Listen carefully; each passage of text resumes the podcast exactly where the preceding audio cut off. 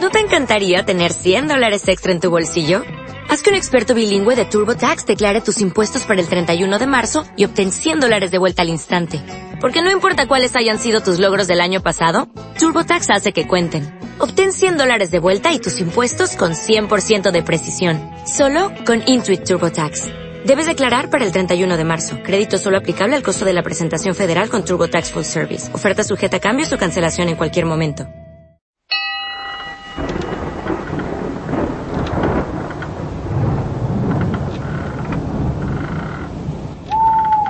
Cuando llega la bajo el rugir del trueno, más allá de la línea del horizonte, navega un galeón la noche de la radio. Y cuentan los viejos navegantes que en todos los mapas conocidos, al paso de este viejo galeón, brillan con intensidad como luciérnagas los diales de la radio en la noche.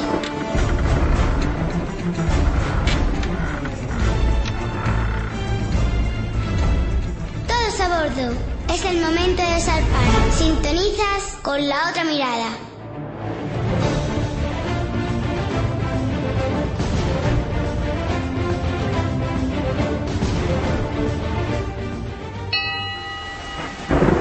Soy la voz del tiempo. Soy el tronar de las tormentas. Soy la mirada de la historia.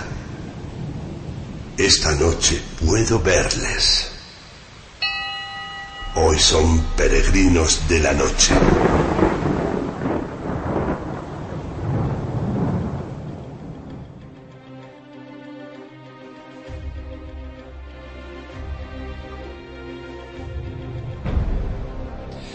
Amigos, buenas noches. 12 y 2 minutos de la noche estamos inmersos una noche más a bordo del galeón de la otra mirada.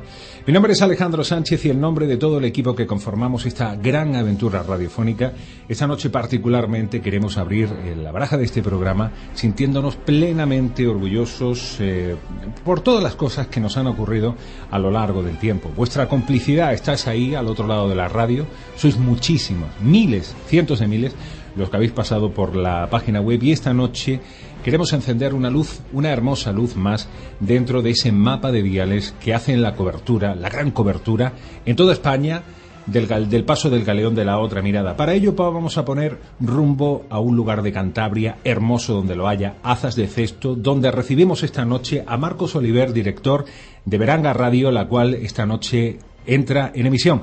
Querido Marcos Oliver, buenas noches, Cantabria. Hola, buenas noches, ¿qué tal? ¿Cómo andamos? Bueno, pues eh, quiero decirte, Marcos, que estamos absolutamente encantados esta noche al abrir el paso de la otra mirada, en recibir el paso de vuestra radio, una radio más, una luz más a ese mapa de diales, Veranga Radio en el 107.7 de FM. Oye, ¿cómo nació esta, esta, esta bonita estructura de radio? Cuéntame.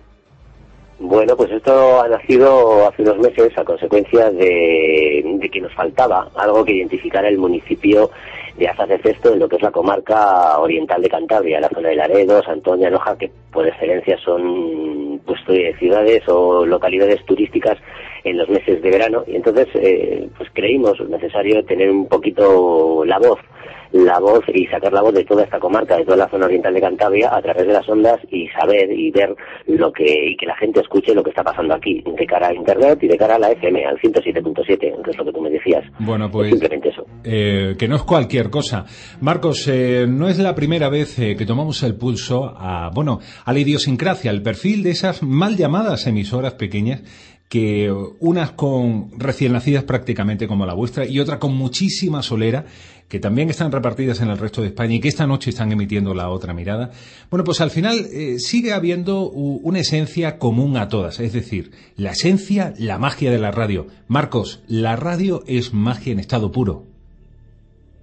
Eso sí es cierto, sí es cierto, porque eh, primero se ocupa de lo tuyo, de lo que es más cercano, de lo que te interesa, porque al final nos interesa lo que nos ocurre a nuestro alrededor y sobre todo lo que le pasa al vecino de al lado. Entonces, para eso eh, nosotros creamos Veranga Radio, para que el vecino, el señor de casa, escuche lo que pasa a su alrededor eh, lo que le pasa al vecino de abajo es lo que para lo que está creada nuestra radio eso es lo que lo que es uno de los puntos de lanza de la radio que hemos creado y que esperamos que sea mañana, pues eso, un punto, un, punto y seguido para continuar dando a la gente, pues eso, lo que, lo que quiere, que es estar informado sobre todo de lo que a ellos les ocurre y sobre todo, eh, pues programas como el tuyo van a, van a entrar dentro de la parrilla de programación de Granja Radio, pues consideramos que con fuerza, porque también nos interesa saber lo que, pues lo que tú haces, lo que vosotros hacéis desde el programa, ¿no?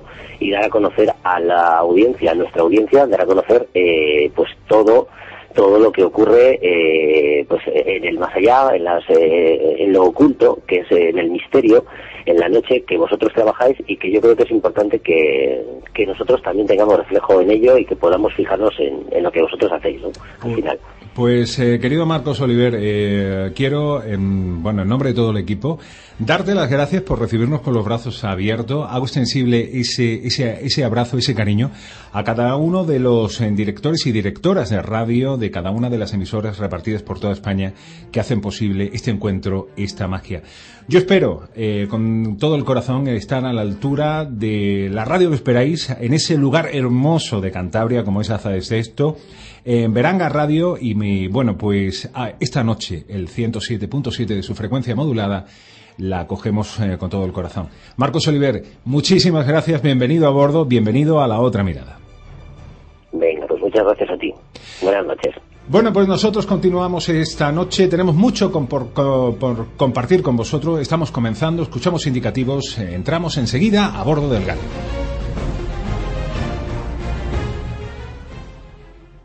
La otra mirada avanza en todos los sentidos. Ahora presentamos una nueva aplicación Android para teléfonos y tabletas electrónicas que te permitirán acceder a todos nuestros contenidos desde cualquier lugar y de forma totalmente gratuita. Estoy Podrás escuchar el programa en directo, ir a las secciones y acceder a nuestra radioteca. Encontrarás esta aplicación en el market de Android la otra mirada, siempre en evolución. Avanzamos para estar más cerca de ti.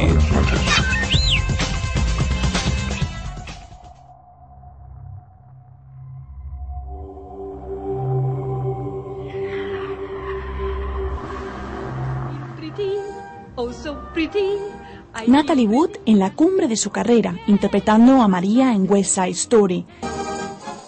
Durante 30 años, la muerte de la actriz nominada al Oscar ha sido uno de los mayores misterios de Hollywood.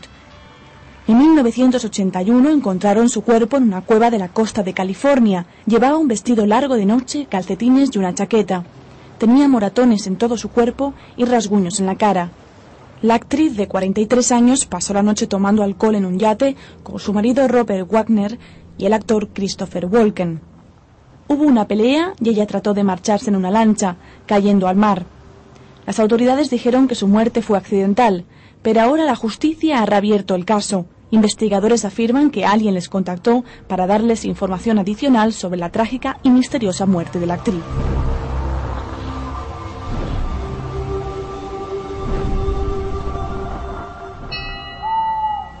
Levad velas, zarpamos.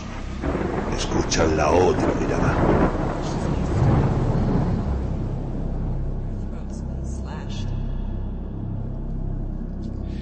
Bueno, pues amigos, esta noche, como bien digo, eh, vamos a aglutinar mucho y bueno y granado a bordo del galeón de la otra mirada.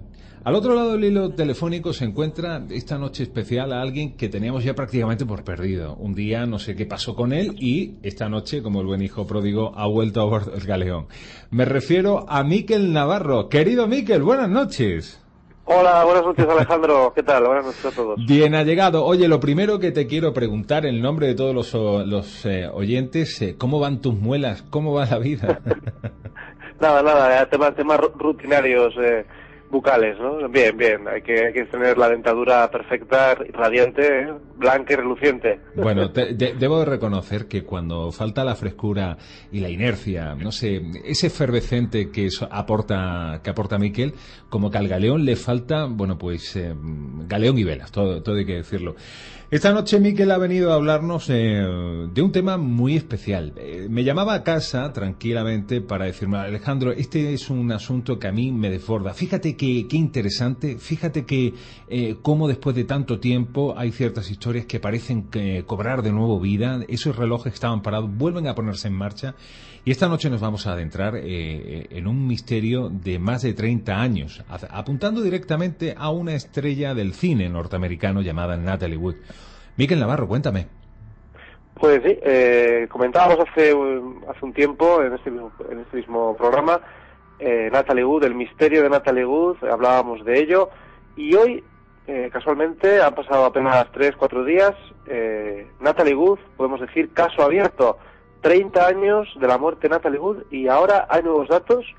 Eh, saltaba el, otro día la, noticia en el, en el Washington Post con la excepcional periodista Sarah Hughes y Sarah Hughes eh, traía a colación el, bombazo informativo, ¿no? Eh, había, se había reabierto el caso de, forma oficial, la policía vuelve al caso porque al parecer el patrón del barco vuelve a hablar y 30 años después rompe su silencio y, bueno, y echa la culpa a algunos de los integrantes de aquella, aquella fatídica noche. Bueno, Pero si te eh, parece lo mejor de todo, ¿no? Repasar qué, es lo, que ocurrió. Bueno, pues eh, vale, perfecto. Rebobinamos para que sea de tu propia voz que nos lleves a, los hechos eh, que ocurrieron hace 30 años. Cuéntame. Sí, eh, repasamos la versión oficial, eh, supuestamente antes de, embarcarse en, el yate Splendor, que así se llamaba, recordando además eh, este nombre, recordando al, en, honor a la película Splendor en la hierba del año 61, ¿no? aquella magnífica película en la que nuestra querida Natalie Wood trabajaba en ella. ¿no? Inolvidable. Un grupo de amigos reunido aquella noche, pues se ventila dos botellas de vino y otras tantas de, de champán, según el informe de la, de la policía y además, pues Natalie iba bastante cargada, ¿no? Aunque más aún fue el ambiente cargadísimo de las discusiones en, este triángulo fatídico entre Robert Wagner, el marido de Natalie Wood, Christopher Walken, que todos conocemos, el actor, y Natalie Wood. Esa triple W mala avenida, a eso de las diez y media de la noche, eh, están discutiendo a viva voz, según los testigos, y según el patrón del barco, que es el que ahora mismo también estaba presente aquella noche, ha guardado silencio durante 30 años y ahora mismo salta y habla, habla para diferentes medios de comunicación estadounidenses. Natalie no aguanta más, eh, ante esta discusión se pone nerviosa y decide abandonar el barco. Esta es la última vez que la ven con vida. Según ellos, pues decidió tomar esta, una lancha neumática del yate, contra mala suerte, que al ir en bebida se mareó, eh, cayó al agua dándose un fuerte golpe con el casco del yate y falleciendo.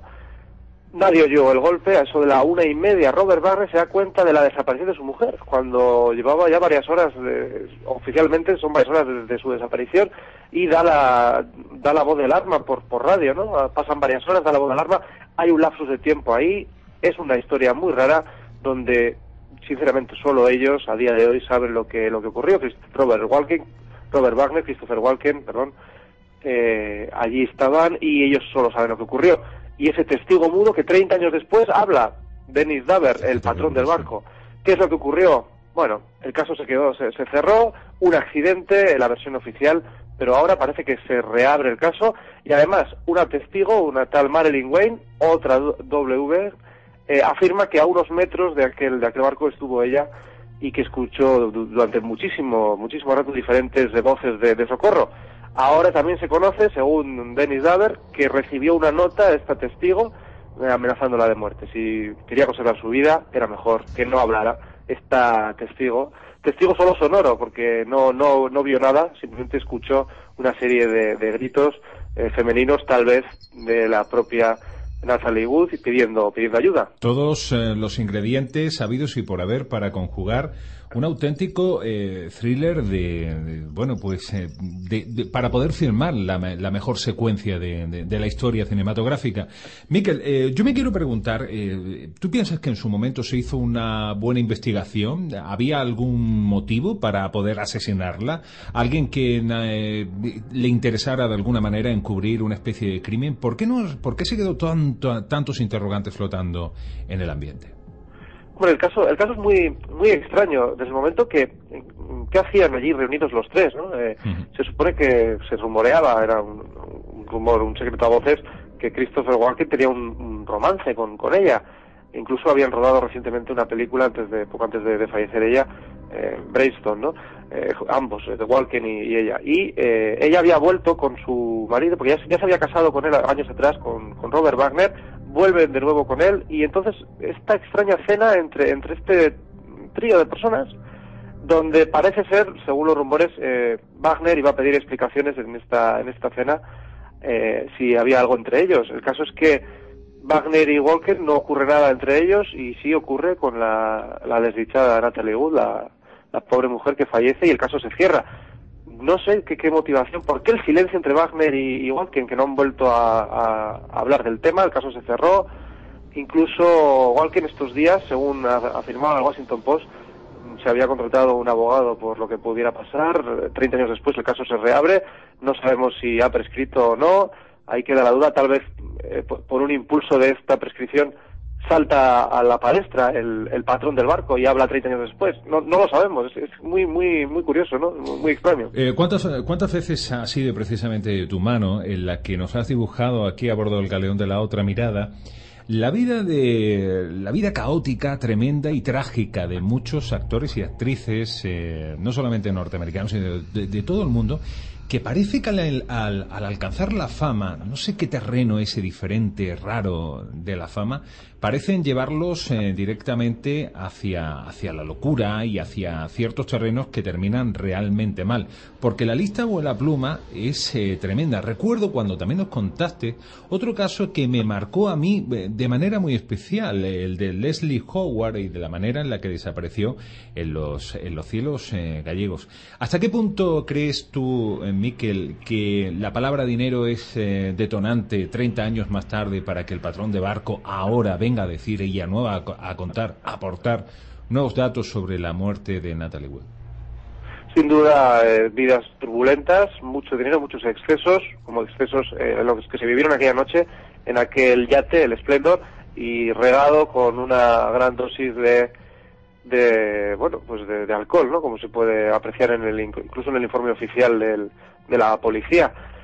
Ahora eh, lo más vergonzoso yo creo que es el, eh, vamos, la, la, profesión que está ocurriendo, ¿no? De, medio en medio, la cadena de televisión NBC, pues, pues eh, está también aportando diferentes datos. Hay un, hay un peregrinar de, de, unos y otros por diferentes medios de comunicación y, vamos, están vendiendo, ¿no? Hay una guerra de, de medios y ahí está, eh, Dennis Daver, que también ha publicado ahora, ha reeditado, ya está publicado desde, 2009, un libro al hilo de este caso, y ahora el 30 aniversario de esta trágica muerte surge otro libro, eh, el mismo libro, perdón, pero reeditado y con algún que otro nuevo, nuevo dato, como que inculpa directamente a Robert Wagner de, de asesinar a su mujer, eh, directamente, ¿no? Así lo dice ahora eh, este patrón del barco. Eh, ah, pero lo que digo, ¿no? lo que te comento es el tema del mediático, sobre todo hay un trasfondo, hay un trasfondo mediático en el que hay un peregrinar de unos y otros por diferentes medios. Incluso el otro día la propia hermana de Natalie Wood salía, salía hablando en la propia hermana. sí, sí, sí. Salía hablando en un, en un medio de comunicación, Lana Wood, y diciendo que ella no, vamos, sumándose ya incluso al, al circo mediático, que ella no sabe perfectamente que no se cayó, que no se suicidó, que también se ha barajado, sino que se tiene que seguir, se tiene que seguir informando y se tiene que seguir investigando y así es lo que lo que parece que, pueda pueda ocurrir. Hasta el propio un tal, un tal agente Smith ha salido a la palestra nuevamente, que fue el mismo que llevó el caso en su día, que no, vamos, que no se pudo investigar más o no se supo más. Ahora nuevamente dice que va a retomar el caso. No sé, muy norteamericano, ¿no, Alejandro? Todo esto. Eh, si tuviésemos que hacer eh, quinielas, ¿qué tiempo nos queda o tarda, no? Va, va, a tardar en llegar a las pantallas o a la pequeña pantalla una especie de serie que cuente todo esto aderezado, bueno, pues, eh, digamos, con todos los tintes de un auténtico culebrón.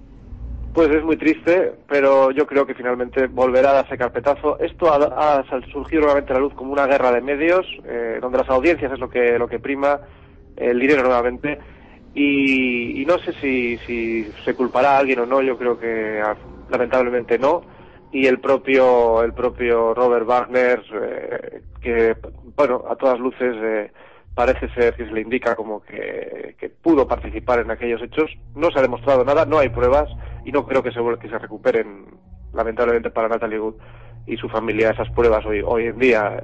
Así, así es. pero eh, como en su día sacó el propio patrón del barco un libro llamado Goodbye Natalie, Goodbye Splendor, eh, adiós Natalie, adiós Splendor, el, el, nombre del barco, pues quién sabe si ahora pues no, no sacan alguna serie que ya se está barajando incluso y bueno, después de ese 30 aniversario volver a dar carpetazo y volver a, a coger polvo, ¿no? El expediente, mm. el expediente de Natalie Wood. Eh, caso abierto, como he querido titular hoy, porque el caso, el caso está ahí. Natalie Wood, caso abierto, como esta noche el bueno y el grande de Miquel Navarro, viene a contarnos esta, esta, esta noche.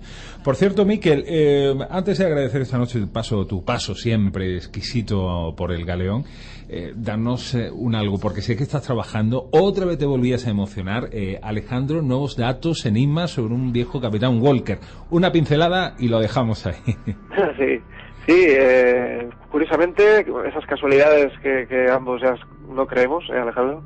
Pues bueno, venía hasta mí un, un, dato, un poderoso dato de un testigo presencial en el año 43 de la caída del Capitán Walker. Recordamos un, un avión de la Segunda Guerra Mundial, un mosquito, eh, de, de, la Royal Air Force, de las fuerzas británicas.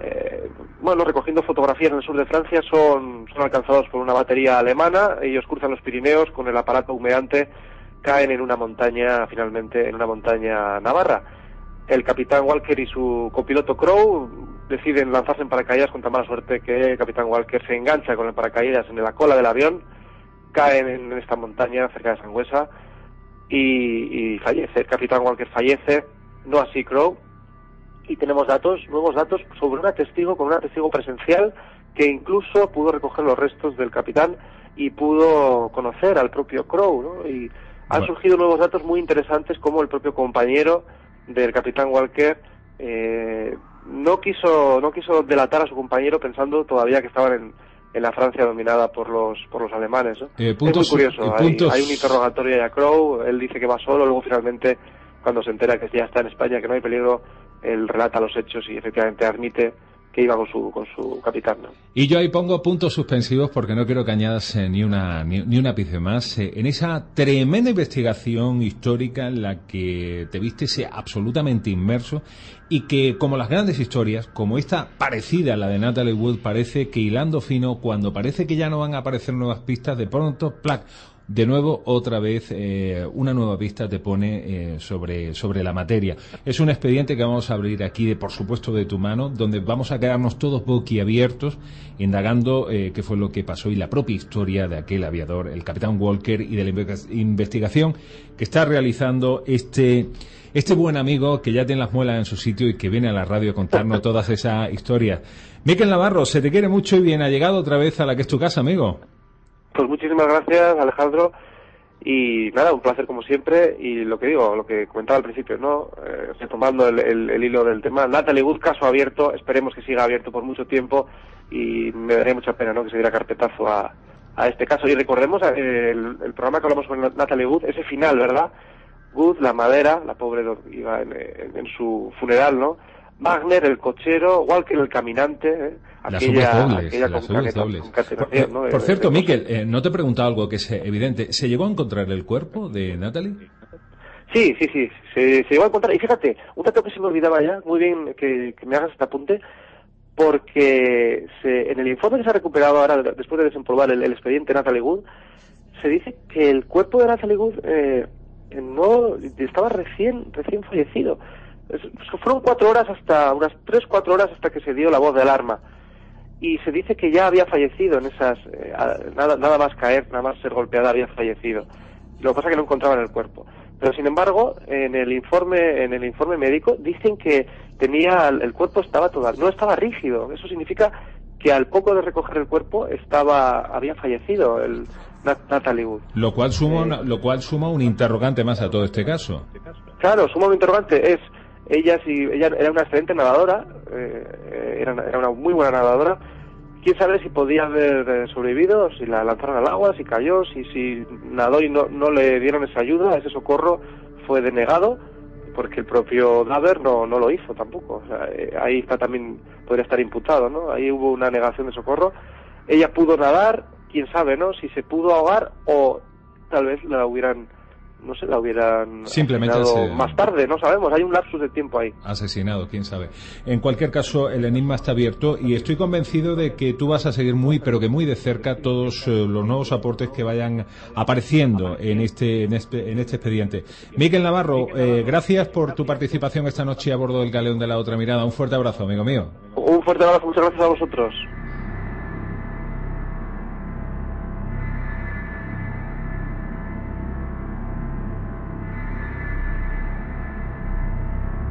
La otra mirada, con Alejandro Sánchez del Olmo.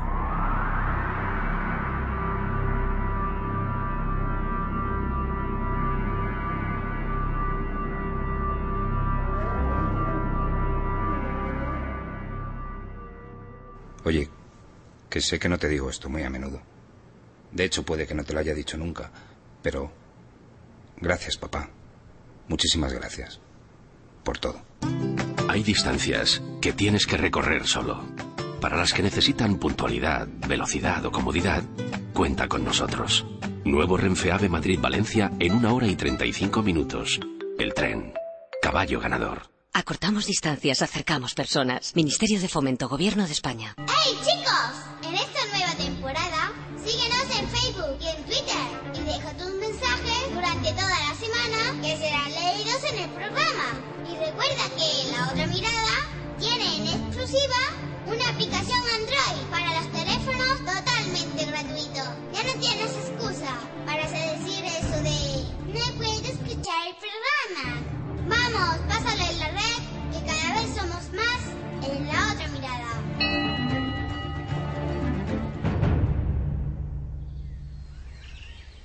Más allá de donde lleguen todos los pasos. Más allá de todo mapa conocido. Adéntrate con nosotros en Geo, una nueva visión del mundo. Es noche de radio. ¿Embarcas?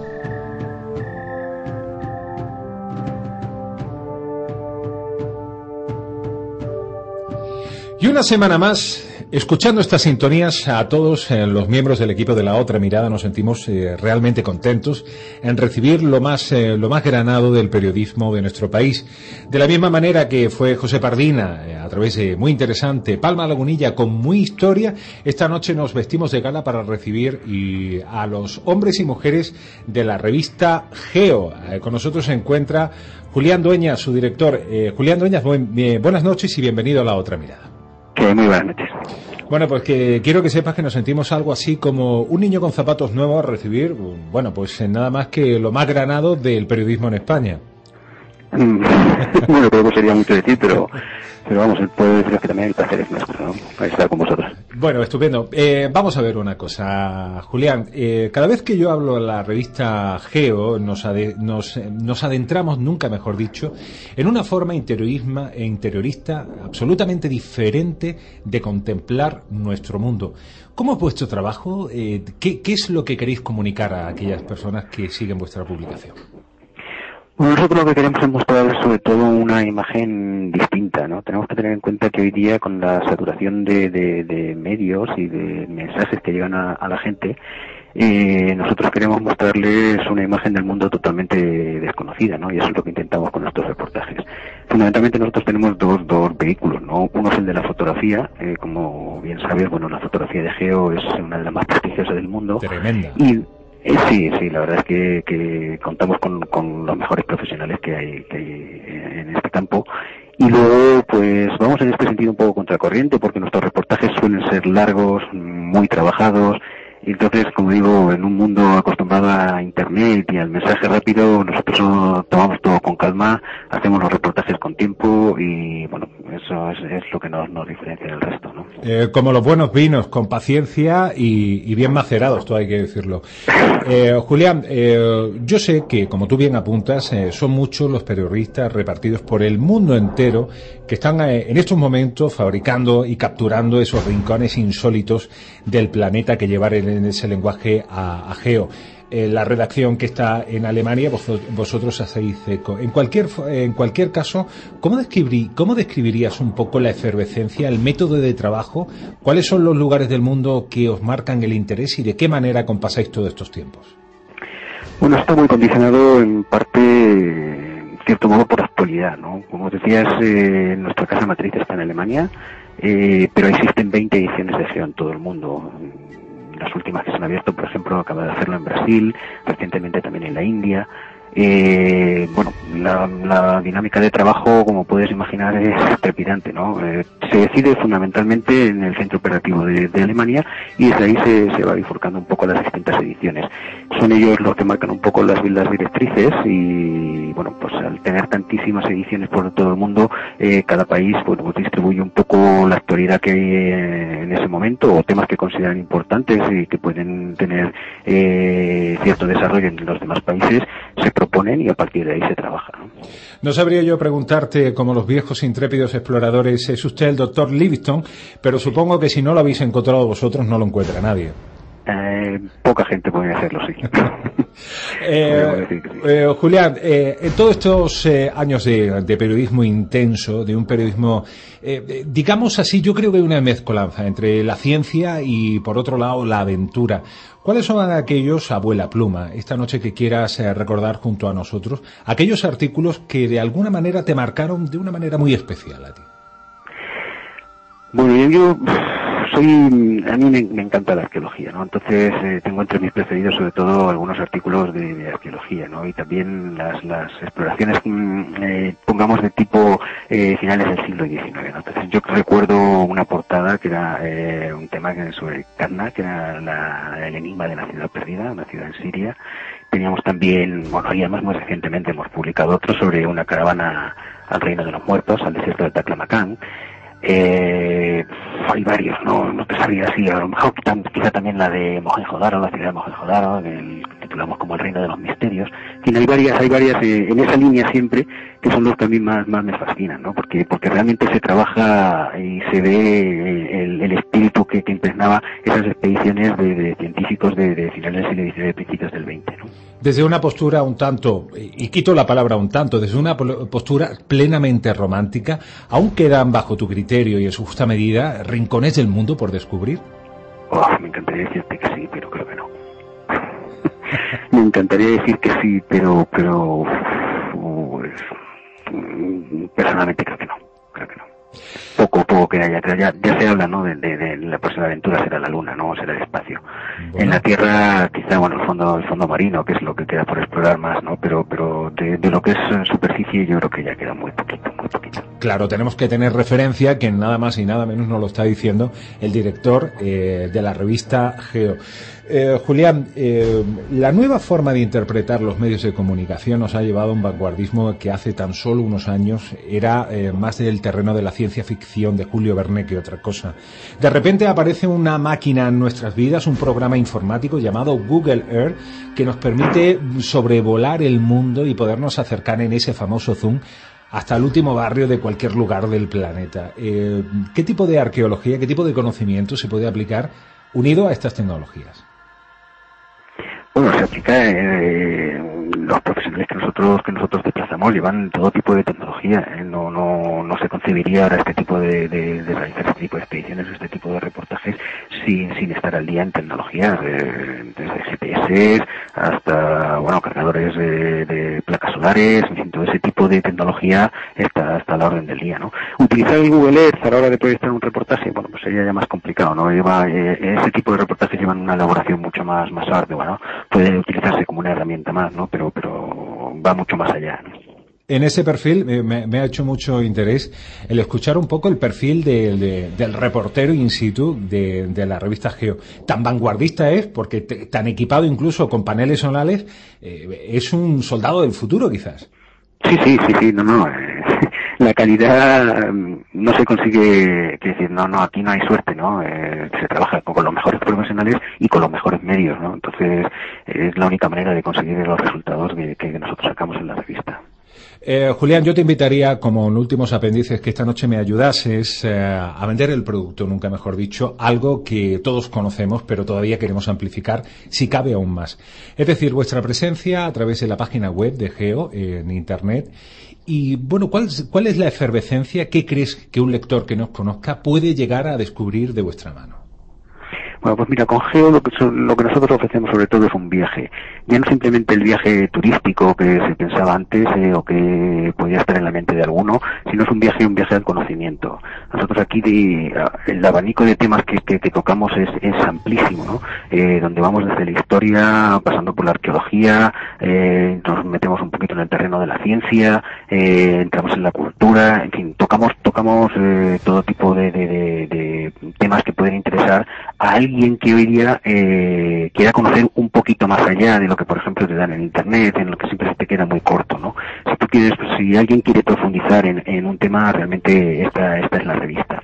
Además, últimamente nosotros también hemos adoptado, bueno, últimamente no, llevamos 25 años en, el, en los kioscos y siempre hemos tenido una línea eh, muy verde, de hecho nuestra portada es verde, como bien sabes. Entonces, eh, últimamente estamos profundizando también más en esta línea en el sentido de que nos hemos dado cuenta de que hay muchísimas empresas, tanto públicas como privadas, instituciones, organismos, que están trabajando por el desarrollo sostenible, por el convertir, digamos, a esta sociedad en, hacerla un poquito más verde.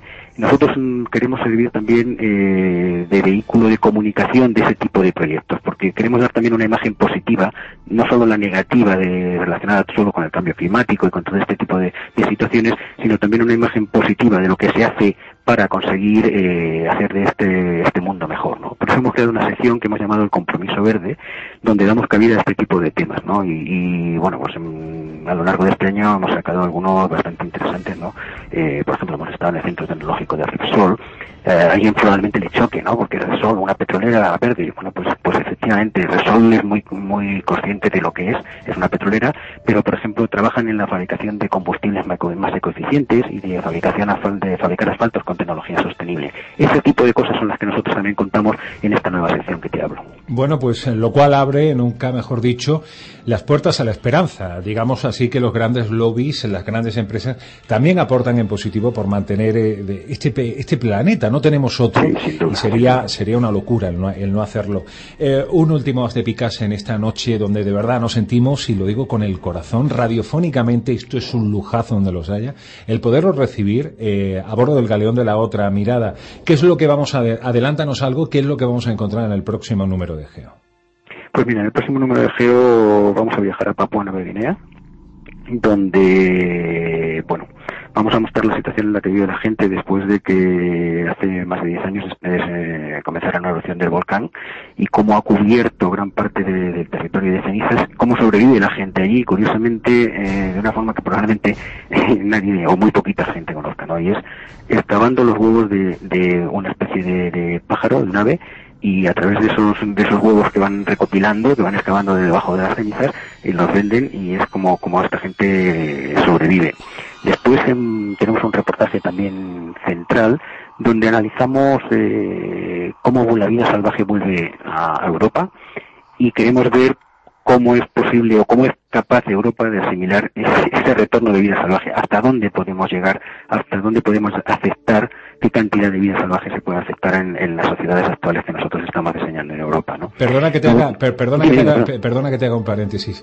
Cuando haces la, eh, eh, cuando haces referencia a vida salvaje, ¿cómo debemos entender correctamente el término? Eh, por ejemplo, en nuestro caso lo podemos entender muy facilito en España, el regreso del lobo Eh, hasta dónde podemos hasta dónde podemos aguantar que el lobo se acerque a nuestras poblaciones, por ejemplo, ¿no? Ese sería ese es el tipo eh, la base del reportaje, ¿no? Y al igual que analizamos el lobo, pues a analizar, bueno, pues que te digo yo, el lince o cualquier otro tipo de especie, ¿no? Ese es el, el, el, origen de este reportaje. Llevamos también, bueno, un reportaje sobre el cricket, como se puede pensar que es simplemente un juego, pero en determinados países, como por ejemplo es el caso de Pakistán, el cricket se convierte en algo muchísimo más que un juego, ¿no? Porque supone la integración de un país a través de un deporte, ¿no? Eh, llevamos también un temita sobre sobre Martin Luther King, eh, es un tema en blanco y negro. Perdón, sí, sí. ¿Me decías, perdón? Sí, sí, no, no, te, te, estoy escuchando. Martin Luther, ah, King. Mm, sí, sí, sí, sobre Martin, sobre Martin Luther King se cumple ahora el aniversario de, de, del el famoso discurso del I Have a Dream y bueno, pues queríamos recordar un poquito la figura de, de este, de este predicador eh, defensor de los derechos humanos en Estados Unidos. Y por último tratamos un tema sobre, bueno, lo hemos titulado Niños desechados en China, eh, la realidad y la cruda realidad en la que viven muchos niños en China, eh, cómo son abandonados y bueno qué, labor se está realizando para, para recuperar estas estos niños. ¿no? Un asunto tremendo, el cual apuntamos de forma muy especial a la hora de esbozar eh, también el lenguaje de la otra mirada. Julián Dueñas, eh, fíjate como hace unos días me llamaba este buen hombre, decía Alejandro, que no sea nada dramático esta pose radiofónica. Como puedes ver, eh, a bordo del galeón de la otra mirada mm, no hay nada difícil, lo que sí digo de corazón, y es un lujo nosotros que surcamos todas las aguas y todos los mares de este planeta, el recibiros a los hombres y mujeres de la revista Geo, nada más y nada menos, a compartir este lenguaje radiofónico. Julián, estoy convencido que este es el principio de una larga amistad y estaremos eh, siendo todo oídos para escuchar estas historias que venís a contarnos a través de esa grandiosa publicación. Ha sido un placer recibirte en esta noche de radio. Hasta la próxima, amigo. Hasta la próxima, muchísimas gracias. Más allá de donde lleguen todos los pasos más allá de todo mapa conocido. Adéntrate con nosotros en Geo, una nueva visión del mundo. Es noche de radio. ¿Embarcas?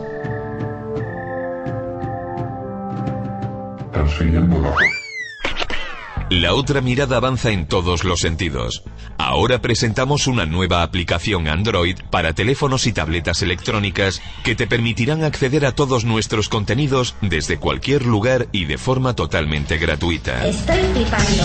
Podrás escuchar el programa en directo, ir a las secciones y acceder a nuestra radioteca. Encontrarás esta aplicación en el market de Android. La otra mirada, siempre en evolución. Avanzamos para estar más cerca de ti. Estamos en el camino de una nueva era, en la que alcanzaremos nuestra meta y nos pararemos a meditar. ¿Por qué llenábamos con nuestra imprudencia los cementerios y los hospitales? ¿Por qué nos hacían falta radares y alcoholímetros? ¿Por qué no sabíamos convivir ni respetar la vida? Algún día los accidentes serán cosa del pasado.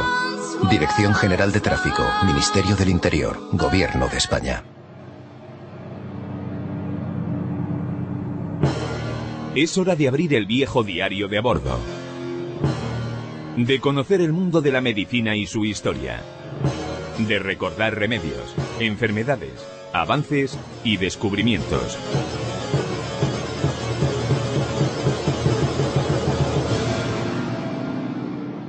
Es el momento de escuchar Diarios de un médico en la historia.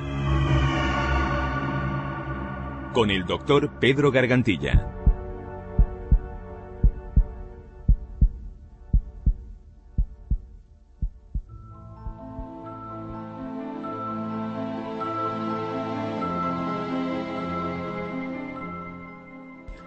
Homicidio en la oscuridad. Uno de los casos judiciales de mayor popularidad de finales de los 80 fue el de Kenneth Park. Quizás lo recuerden. Al que no le conozca, le pongo en antecedentes. Se trataba de un joven de tan solo 20 años, 23 años, perdón, que asesinó a su suegra e intentó lo mismo con su suegro, pero afortunadamente no lo consiguió. Después de cometer el asesinato, se entregó a la policía, afirmando, creo haber cometido un asesinato. El caso no puede ser más sencillo. Sin embargo, la Corte Suprema decidió declararlo inocente. ¿Por qué? Aquí radica la rareza del caso, porque Kenneth Parr era sonámbulo y cometió el asesinato durante un episodio de sonambulismo. No era consciente de sus actos. Al parecer, el joven Kenneth Parr, de nacionalidad canadiense, era un jugador compulsivo y con grandes problemas económicos. En el momento en que cometió el asesinato, debía bastante dinero y no tenía forma de devolverlo. En esto, precisamente, se basó la fiscalía para defender el móvil. Sin embargo, la relación con sus suegros era totalmente cordial y no tenía motivos aparentes para deshacerse de ellos. Su abogado demostró durante el juicio que Kenneth no recordaba nada de lo sucedido. Por este motivo, el juez decidió que la cárcel no era el mejor sitio para Kenneth Park. A que parece el guion sacado de una película de Hollywood.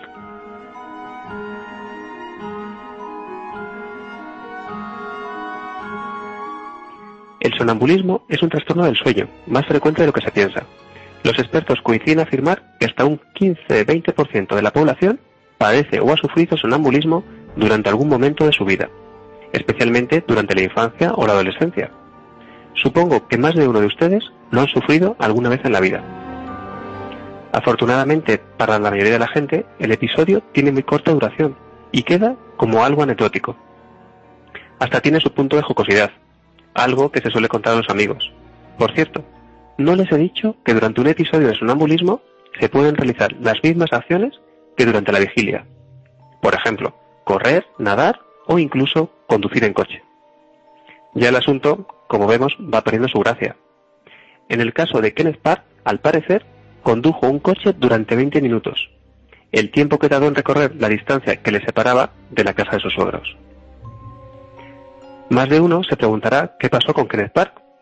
Pues durante un tiempo estuvo internado en un psiquiátrico, de donde fue dado de alta, eso sí, con una medicación de por vida, frente al sonambulismo. Esta es una página más del Diario de un Médico en la Historia. Mi nombre es Pedro Gargantilla y espero que les haya gustado.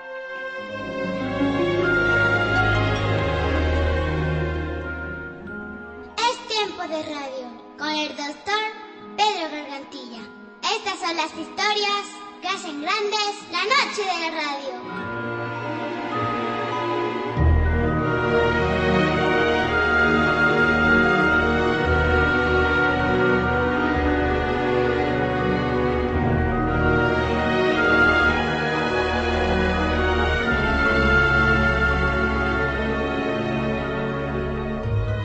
Navegamos con las aguas del misterio.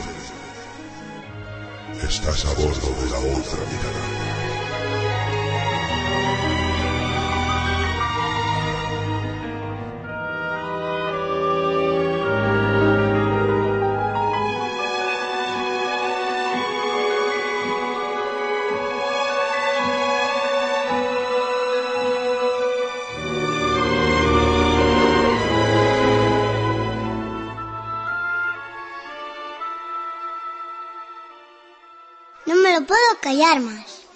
Te quiero.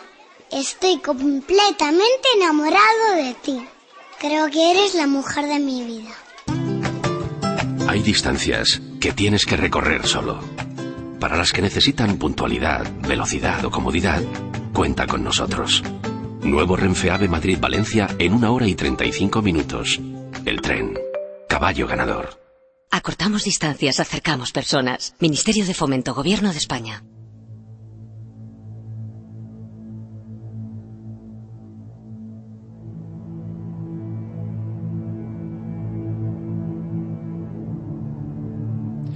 Debo de confesar a esta hora de la noche que a lo largo de la semana, cuando estaba preparando el contenido y hablaba con el doctor Pedro Gargantilla y sobre el asunto que hemos tratado esta noche a bordo del galeón en Diarios un médico en la historia, me quedé absolutamente perplejo. La forma en la que, como hemos escuchado, alguien es capaz de perpetrar un crimen, nada más ni nada menos que un crimen, a lomos eh, de lo onírico, a lomos del sueño. A partir de ese momento, una doble reflexión. ¿Qué somos cuando dormimos? ¿Dónde va eso llamado la conciencia y la percepción del yo? Dos palabras se dibujaron en mi libreta, las cuales cambiaron por completo el ritmo y tono de este, del programa que tenía planteado, pero yo cada día debo de confesar que le hago más caso a eso llamado la casualidad. Dos palabras parecen inconjugables. Por un lado, ciencia y por otro lado, la palabra misterio. Mirar, depende de, con el color con el que se mira. Yo con mi alma radiofónica conozco eh, gente de todos los campos habidos y por haber, por supuesto, como no podría ser de otra manera, del campo científico, el cual también nos interesa en este programa. Pero también por contrapartida de el alma de barro, de ese otro lado de nuestro propio lenguaje, el cual no tiene una explicación tan lógica, tan tangente. Si mezclamos esas dos palabras, a partir de ahí saltan chispas. Hay auténticos defensores y detractores, aquellos que incluso te pueden llegar a mirar con un cierto tono de desprecio por el simple hecho de admitir que la palabra misterio forma también parte de, del vocabulario. Quizás esta noche para ellos, para los más obtusos, los que no son capaces quizás de albergar esa, esos interrogantes, quiero dedicar el mayor de los misterios. A partir de ese momento me pregunté qué sabíamos sobre la mente humana, sobre la percepción, sobre esa masa gris que da esta noche nombre al programa 1400 gramos de un universo desconocido como es el cerebro. Ha sido muy duro y esta noche está todo preparado. Estábamos cruzando los dedos para que nada falle porque esta noche van a estar con nosotros, a bordo del galeón de la otra mirada, las mayores autoridades en España, sin lugar a dudas, en, eh, en el terreno de la neurología. Los hombres que más han abarcado, más han publicado y que gracias a una tediosa labor de, contactos a lo largo de la semana hemos conseguido que se den cita aquí. Sí, ¿por qué no decirlo? Vamos a hablar del misterio, pero vamos a hablar de un misterio que esta noche nos afecta absolutamente a todos. Nuestro cerebro, la capacidad de decir qué verdaderamente somos, qué es esta vida que percibimos a través de los sentidos.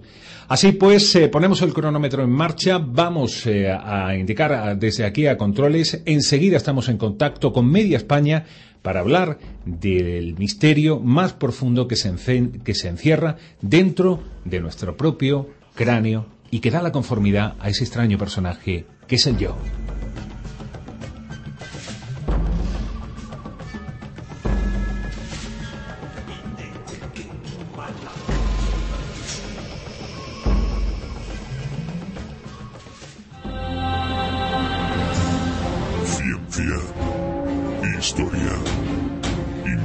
Investigación. Sucesos. La otra mirada. Con Alejandro Sánchez del Olmo.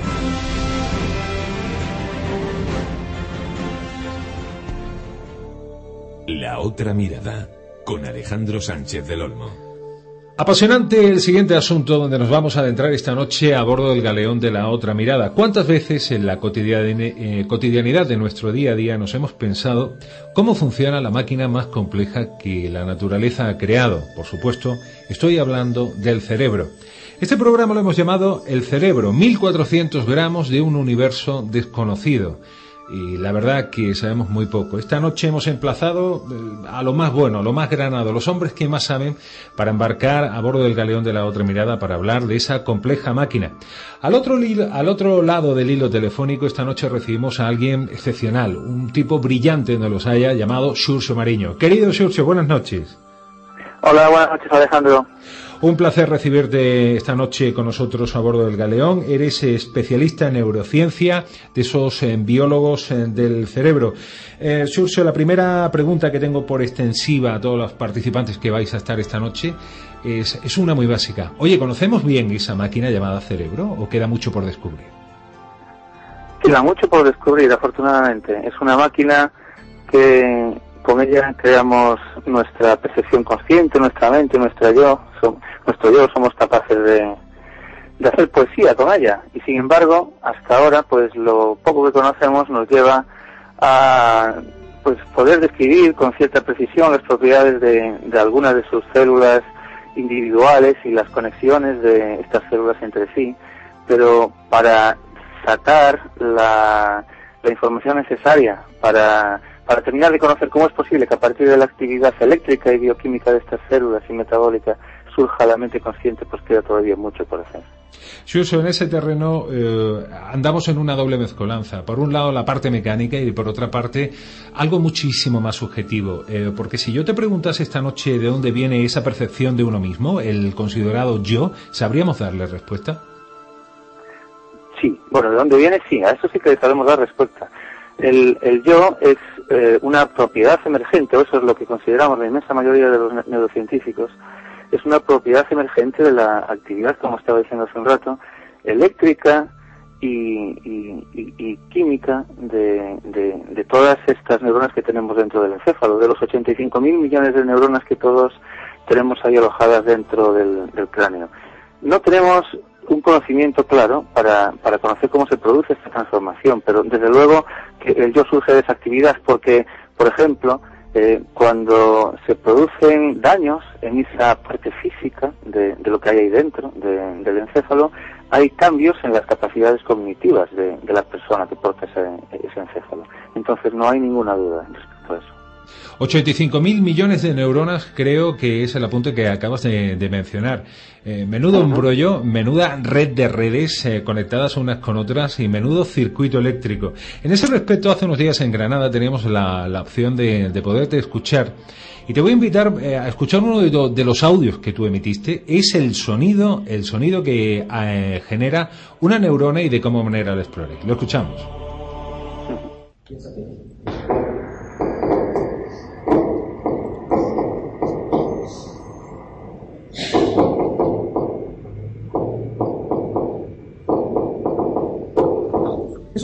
Bueno, pues eh, ese popeo que estamos escuchando de fondo eh, no es otra cosa que la percepción eléctrica de- del estudio que estáis realizando. Oye, Surcio, explícanos por encima, ¿de qué manera tan sumamente eh, vanguardista, rozando la ciencia ficción, hoy por hoy estáis monitorizando solamente el desarrollo eléctrico de una sola neurona? Es increíble.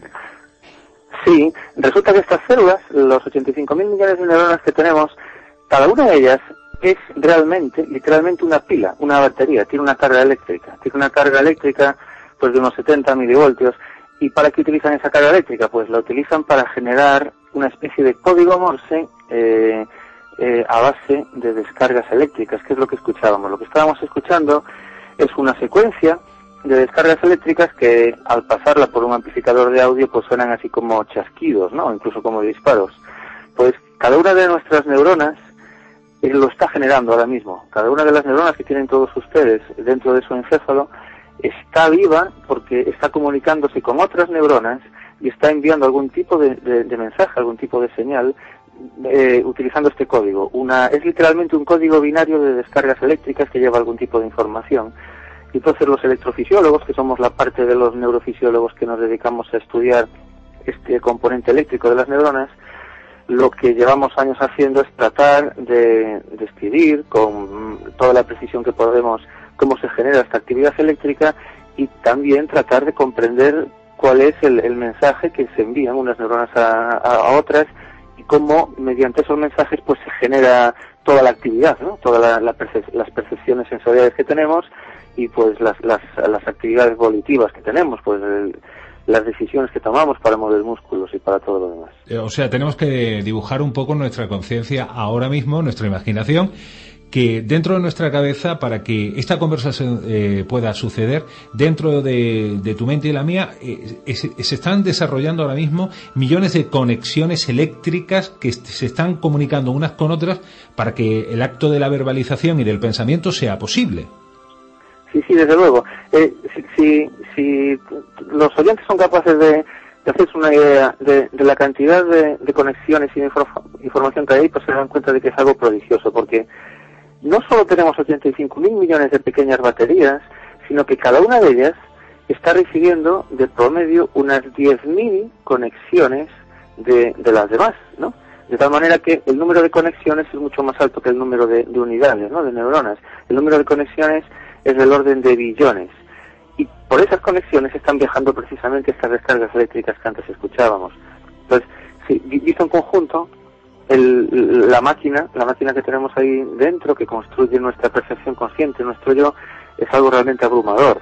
Y, y- y bueno, pues eh, en el fondo, eh, al final, aunque no sabemos cómo, cómo surge el yo, tampoco tampoco eh, debería de ser tan extraño, porque la máquina es realmente muy compleja, es de hecho la máquina más compleja que conocemos los seres humanos. Y una de las eh, grandes de- desconocidas, por eso esta noche, de forma especial, eh, nos acercamos a ese lenguaje el cual nos interesa a todos. Eh, una pregunta que todos nos hemos hecho alguna vez en la vida. ¿Qué sucede en nuestra cabeza cuando dormimos? ¿Por qué entramos al terreno de lo onírico? Sí, es una pregunta realmente interesante. El- durante el sueño, lo que ocurre en esta actividad eléctrica es que hay un cambio en el modo de funcionar. Ah, Durante la vigilia ahora mismo, eh, cada neurona está como realizando su trabajo. Son como pequeñas eh, tra- trabajadoras y cada una está generando un código de información que está relacionado con su actividad concreta. Lo interesante es que al entrar en el sueño profundo, las neuronas se sincronizan entre sí de manera masiva y dejan de realizar ese trabajo concreto que tienen pues encomendado durante la vigilia y se ponen a realizar una actividad oscilatoria, una actividad rítmica que tiene una frecuencia muy baja, una frecuencia de menos de un hercio o del bueno, un hercio es un ciclo por segundo, pues tiene una frecuencia de menos de un ciclo por segundo o de, de, de entre 1 y 10 ciclos por segundo. Son frecuencias muy bajas para la actividad eléctrica normal del encéfalo. Entonces, para responder rápidamente así ya a la pregunta, hay un cambio global en la actividad eléctrica del encéfalo cuando pasamos de la vigilia al sueño. De manera que en el sueño las neuronas se ponen a oscilar con ritmos de baja frecuencia. Eso es, por lo menos, lo que sabemos nosotros al, detectar, al estudiar esa actividad eléctrica. ¿Y qué es eh, más interesante, eh, un cerebro en activo, un cerebro dormido? Porque también en, nuestro sueño se producen eh, los, los sueños propiamente dicho. ¿Por qué soñamos? ¿Qué contexto es ese? ¿Y por qué se producen esas visiones en, en ese otro lado? Ya, bueno, son los dos interesantes, ¿no? Porque eh, los dos tienen mucha actividad y como decía la actividad realmente es distinta. No hay una respuesta. Los neurocientíficos no conocemos el, el, sentido de, de, las ensoñaciones, de esos periodos así pues de actividad muy parecida a la que hay durante la vigilia, porque realmente tenemos una, una cierta conciencia cuando estamos así sufriendo una ensoñación, ¿no? que vamos persiguiendo un dragón volador o lo que sea. Eh, pero no tenemos una explicación no, no, no hay una explicación. Eh, Sigmund Freud dio sus explicaciones hace tiempo, pero eh, sus trabajos no estaban basados realmente en, experimentos científicos y, a día de hoy seguimos sin tener una explicación clara para, para, para pues, poder decir para qué sirven los sueños. Hay muchas teorías, eso sí, ¿no? Una de las, de las teorías es que lo que ocurre durante esos periodos de, actividad de, las enseñaciones es un afianzamiento de la memoria. Parece ser, o hay algunos experimentos que lo que muestran es que se produce una, una mejoría o se, se afianzan, se fijan eh, parte de, de, las actividades que hemos realizado durante el día y eso pues ayudaría a mejorar la memoria.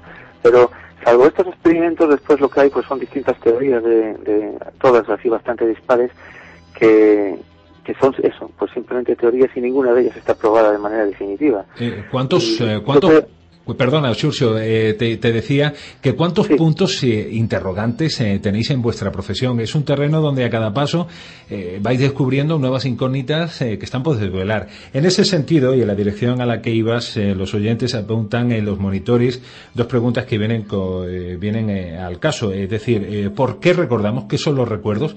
Y por otro lado, una cosa tan interesante como la otra. Es decir, ¿cómo hay personas que en mitad del sueño entran en el sonambulismo como propia viene dicha la palabra, y bueno, y empiezan a hacer otras cosas en su vida, como hemos podido escuchar esta noche aquí en, la otra mirada, sin ser conscientes ellos mismos de lo que está sucediendo. ¿Cómo interpretar esto? Sí, te contesto primero la segunda. El sonambulismo no es una actividad que esté relacionada con las ensoñaciones, con, los, momentos esos en los que tenemos pues así unas experiencias bizarras y extrañas, que es lo que llamamos eh, ensoñaciones. Eh, eh, es, un, es una fase distinta del sueño. Las ensoñaciones ocurren, las, las de las que hablaba antes, durante una fase que, desde el punto de vista eléctrico, de la actividad eléctrica de las neuronas, es muy similar a la de la vigilia. Por eso tenemos incluso una cierta conciencia de nuestra propia existencia. Sin embargo, el sonambulismo no. El, el, sonambulismo ocurre durante fases de sueño más profundo que no tienen que ver con la de las ensoñaciones y en donde, paradójicamente, eh, pervive un sueño profundo con una capacidad de moverse y de orientarse en cierta medida, pero son dos cosas bastante distintas. No está explicado el sonambulismo, no, no tenemos una explicación para comprender qué, es lo que está ocurriendo ahí. Sí que sabemos que, que, que, no tiene que ver con el sueño. El sonambulismo es una actividad realmente distinta. Y respecto a la otra pregunta, eh, de por qué recordamos, eh, en qué consiste la memoria, sería, sería así la, la pregunta, Alejandra. Sí, correcto. Eh, sí, la, la, memoria eh, es eh, una modificación de las conexiones que hay entre las neuronas. Yo comentaba que, que tenemos eso, miles de millones de neuronas y que cada una de ellas recibe miles de conexiones, de tal manera que se establece una red. Cada una de esas conexiones se llama sinapsis. Y lo interesante es que la información que viaja entre una neurona y otra, pues tiene que pasar ese filtro de la sinapsis y las distintas sinapsis tienen distinta intensidad, es decir, dejan pasar la información con más o menos facilidad. Y eso es lo que ocurre cuando afianzamos un recuerdo. La memoria consiste en modificar la facilidad con la que las señales pasan a través de la sinapsis. Entonces, eh, de esa manera se crean como constelaciones de, sinapsis. Podemos visualizarlo Imaginad, por ejemplo, eh, o que todos nuestros oyentes imaginen un, panel luminoso que, está formado por, por cientos de bombillas. Si hay un grupo de bombillas que tenemos conectadas entre sí, pues de, de, una manera específica, para que la electricidad llegue antes a esas, podríamos visualizarlo así, se encenderán esas bombillas antes y, y se encenderán como una especie de constelación y eso podría ser un recuerdo. Y podemos tener otro grupo de bombillas conectadas entre sí, también con más intensidad, para que si la, la corriente eléctrica entra por otra vía, pues se encienda esa otra constelación de bombillas, ¿no? Y eso sería pues otro recuerdo. Eh, Así es. Te escucho, no te sé escucho. si con este sí- no sé si con este símil más o menos se puede se puede más o menos aprender o así un poco lo que es la memoria, pero sería eso. Un concepto grabado en la memoria sería como una constelación de neuronas que se activan de manera más o menos simultánea debido a que las conexiones que hay entre ellas son un poco más, más, más poderosas, más fuertes que las que hay entre otras neuronas vecinas. Eh, lo más parecido, quizás, eh, Xurxo, a lo que me comentas, a una especie de, de huella de, de por donde ha ido la corriente eléctrica dibujando ese universo. Apasionante lo que nos estás contando. Quiero recordarle a los oyentes que esta noche nos acompaña Xurxo Mariño, él es eh, especialista en neurociencia, biólogo del, del cerebro. Eh, un par de cuestiones antes eh, de agradecer esta noche tu tiempo. Mira, eh, de la misma forma que Julio Verne ya hizo su, su visión particular de viaje al centro de la Tierra, esta noche me gustaría que soñases junto a nosotros y nos describieses en un plazo medio ese viaje al fondo del cerebro. ¿Qué crees que avances eh, en los próximos años vamos a poder ver eh, conociendo hoy por hoy los recursos, eh, no solamente del conocimiento, sino la técnica eh, que nos rodea? Bueno, eh, aparte de, de- de comprender cómo surge la mente y las interacciones que hay entre los que estamos haciendo eh, investigación con, con la parte viva del encéfalo y la interacción con los que están pues haciendo simulaciones en sistemas de computación que son pues probablemente de muchos frutos gracias a lo que se llama inteligencia artificial podremos interaccionar con los que conocemos así la parte viva y, y- y es muy probable que se puedan desarrollar pues sistemas artificiales que traten de, de reproducir alguna parte de nuestro encéfalo. Pero como me pides que sueñe Alejandro, pues bueno, que sueñe, pero que, que sueñe realmente es un sueño realista, ¿no? No, no, no un sueño así, no, no un sueño que no conduce a ninguna parte. Eh, es muy probable que, los frutos más, sabrosos de la neurociencia en los próximos años tengan que ver con, las enfermedades que, afectan al sistema nervioso, enfermedades que tienen, pues, que son muy importantes en, nues- en nuestra sociedad, como el, Alzheimer o el Parkinson.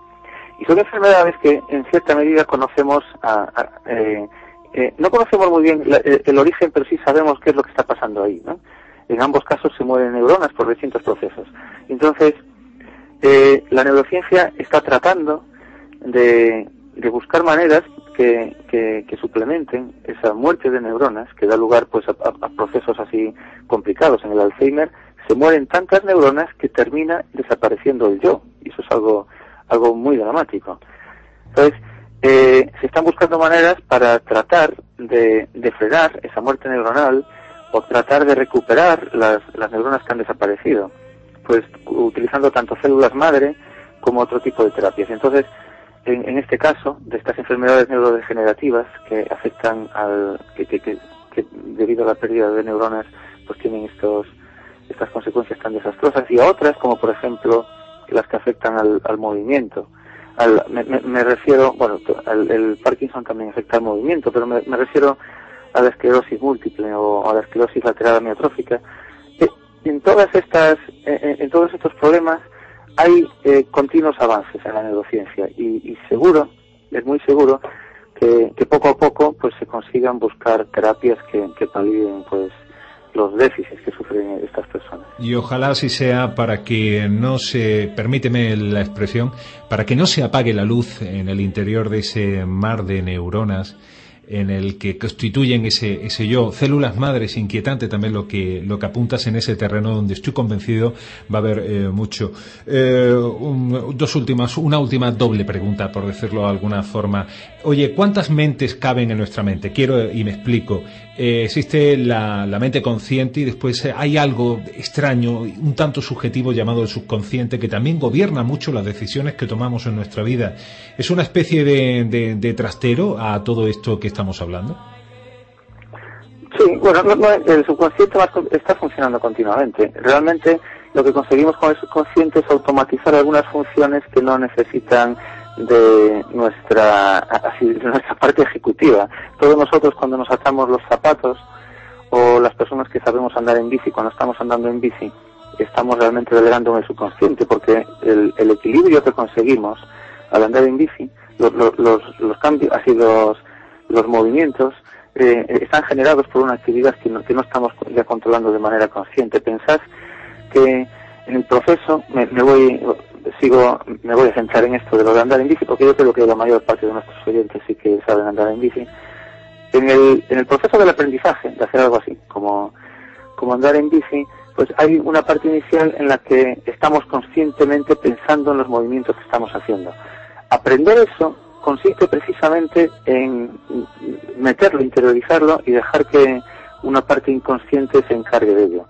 Eh, es un ejemplo de, todas las actividades que realmente estamos haciendo de manera inconsciente y que están ahí detrás. Es muy probable que de, toda la actividad que está generando ahora el, sistema nervioso de, de todos los que nos están escuchando, la parte inconsciente pues sea la, la que tiene más importancia. Solamente una parte termina aflorando como esa parte que se ve de los cifrados y termina siendo lo que forma parte de nuestra percepción consciente. Así que en general yo creo que somos realmente más inconscientes que conscientes en general. Bueno, pues extraña metáfora la que esta noche nos propones. Eh, Surso, ¿cómo invitar a los oyentes a saber más de un tal Surso Mariño? Eh, ¿Qué publicas? ¿Dónde verte? ¿Dónde conectar contigo? Bueno, eh, eh doy muchas charlas, tengo una actividad de teatro, una de las actividades que más repercusión ha tenido es una especie de charla con teatro que he, desarrollado en los últimos años, una charla que hago con actores eh, que le llamamos discourse show, lo que consiste es en una especie de discurso eh, mezclado con show, de, manera que se trata de, hacer una comunicación, una divulgación científica pues más atractiva para la gente. entonces, pues discourse shows los vamos haciendo a medida que yo puedo, porque realmente como tengo también que dedicarme a la investigación y la docencia, no me queda mucho tiempo. Eh, dentro del calendario, la, siguiente cita pues será en Barcelona, el 13 de diciembre. Ah, en Barcelona eh, daré una especie de, no es un disco show, es una charla con un actor que le llamamos Protón. Es una charla en donde empiezo hablando del sistema nervioso y termino hablando de toda la historia de la, de la materia en el universo. Voy buceando. Bueno. Empiezo por el, por el cerebro y voy hacia atrás hasta que, terminamos en el Big Bang y luego otra vez hacia adelante. Entonces, si alguien anda por Barcelona el, el 13 de diciembre, en el Ateneu barcelonés, allí estaré con un actor dando una de estas charlas que, que hago. Y aparte de eso, de las actividades así en vivo, por ahí, y, en vivo, estoy utilizando un término de la biología, actividades en, en vivo y en directo, pues tengo mucha actividad en, en la red, colaboro con, con lo que es el, el blog más, más importante de divulgación científica en español, que es amazings.es. Amazings. Y, y después, pues, en, en todo tipo de, de, actividades que me va surgiendo. Pero realmente lo que está así en el, en el día a día son estas actividades de teatro, de conferencia teatro con, con actores y, y la actividad en la red. Bueno, pues eh, yo lo único que puedo añadir que he tenido la suerte, el privilegio de ver este hombre nada más y nada menos que en el atril, en el estrado, y son de esos tipos que no solamente demuestran su amor y su empeño y su gran conocimiento de la ciencia, sino que también dejan dibujar para todas las neuronas que le estamos viendo, eh, bueno, pues esa entrega absoluta y rotunda por ese gran marco de la neurociencia que tanto le apasiona. Querido Sorso Mariño, esta noche no la vamos a olvidar. Ha sido un placer genuino el tenerte a bordo del galeón de la otra mirada con nosotros, hablando de esos 1400 eh, gramos de ese universo extraño y desconocido como es el cerebro. Hasta la próxima, amigos. Recibe un fuerte abrazo. Hasta la próxima, Alejandro. Ha sido un placer para mí estar en la otra mirada.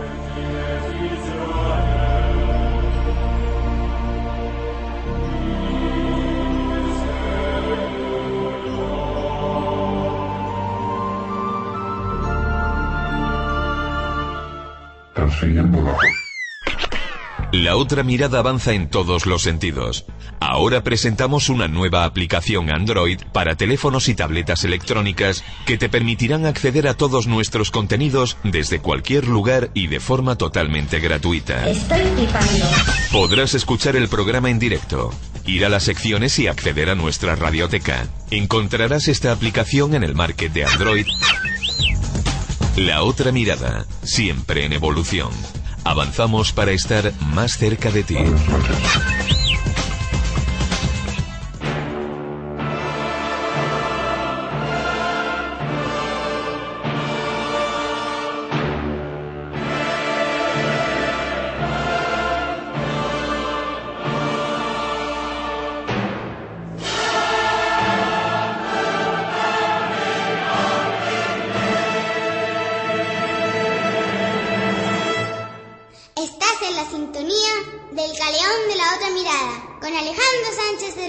Bueno, pues amigos, eh, esta noche nos, estamos muy contentos en ese estudio de radio porque, como decimos, nos vamos a adentrar en un terreno simplemente apasionante. Un terreno magnético, el cual es eh, ciertamente para mí. ¿Qué sabemos de nuestro cerebro? Esa materia que pesa aproximadamente 1.400 eh, gramos y se ubicada en nuestro, en- en- dentro de nuestra caja craneal y que nos conecta directamente con el mundo, lo que hace posible ese extraño, esa extraña forma de entender nuestra propia personalidad y el mundo que nos conecta.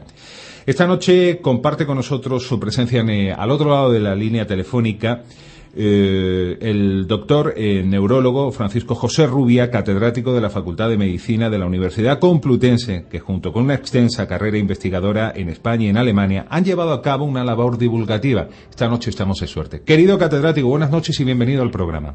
Buenas noches, muchas gracias. Eh, vamos a ver, eh, tenemos eh, justo encima de la mesa un libro el cual nos ha llamado profundamente la atención, publicado por temas de hoy, el cual está prácticamente recién nacido al mercado. El sexo del cerebro. La, pregunta, pregu- la primera pregunta que quiero hacerle esta noche, catedrático, es, eh, ¿realmente conocemos mucho o poco del- de, esa, de esa masa que tenemos encerrada en el cráneo? Pues yo creo que bastante poco. Y es, es una pena porque en realidad eh, todo lo que conocemos parte del cerebro, prácticamente todo, todo tipo de conducta, incluso la realidad, esa que llamamos externa, pues en gran parte es creación del cerebro, ¿no? Al igual que yo y, otras otras otras eh, funciones que el cerebro ha ejercido a lo largo de la evolución. ¿El cerebro, por decirlo de alguna manera, es un accidente de la evolución o el mayor éxito de la misma? De saber. Lo, único que se puede decir es que es la- el, órgano más complicado que se ha generado a lo largo de la evolución. Con una, con 10, eh, 100 mil billones de células, eh, 10 billones de, conexiones entre ellas, en fin, una- eh, algo realmente impresionante. Es una verdadera incógnita. Eh, querido catedrático, ¿qué diferencias hay entre el cerebro del hombre y el cerebro de la mujer? ¿Somos tan diferentes como parece? Bueno, eh, no es extrañar porque todo el resto del organismo también es diferente, ¿no? Pero además no solamente por eso, sino que cada día se descubren nuevas eh, diferencias. Eh, hace poco, pues se ha descubierto que hay un núcleo en el hipotálamo, que es un- una parte del cerebro que regula la ingesta de alimentos, la sexualidad, el, el- etcétera, la bebida, etcétera. Y todo este, este- esta parte del cerebro, pues hay un, núcleo que es dos, dos eh, veces y media más mayor en el hombre que la mujer y que está en relación con la con la conducta sexual. Pero no solamente eso, las conexiones entre un hemisferio y otro son distintas en, la, el hombre y la mujer y muchas otras eh, regiones anatómicas. Eso con respecto a la, a la organización. Eh, morfológica, pero es que luego la función pasa exactamente igual. Hay grandes diferencias entre el comportamiento del hombre y de la mujer. ¿no? Eh, es una manera también conductivista, es la forma en la que hemos sido educados.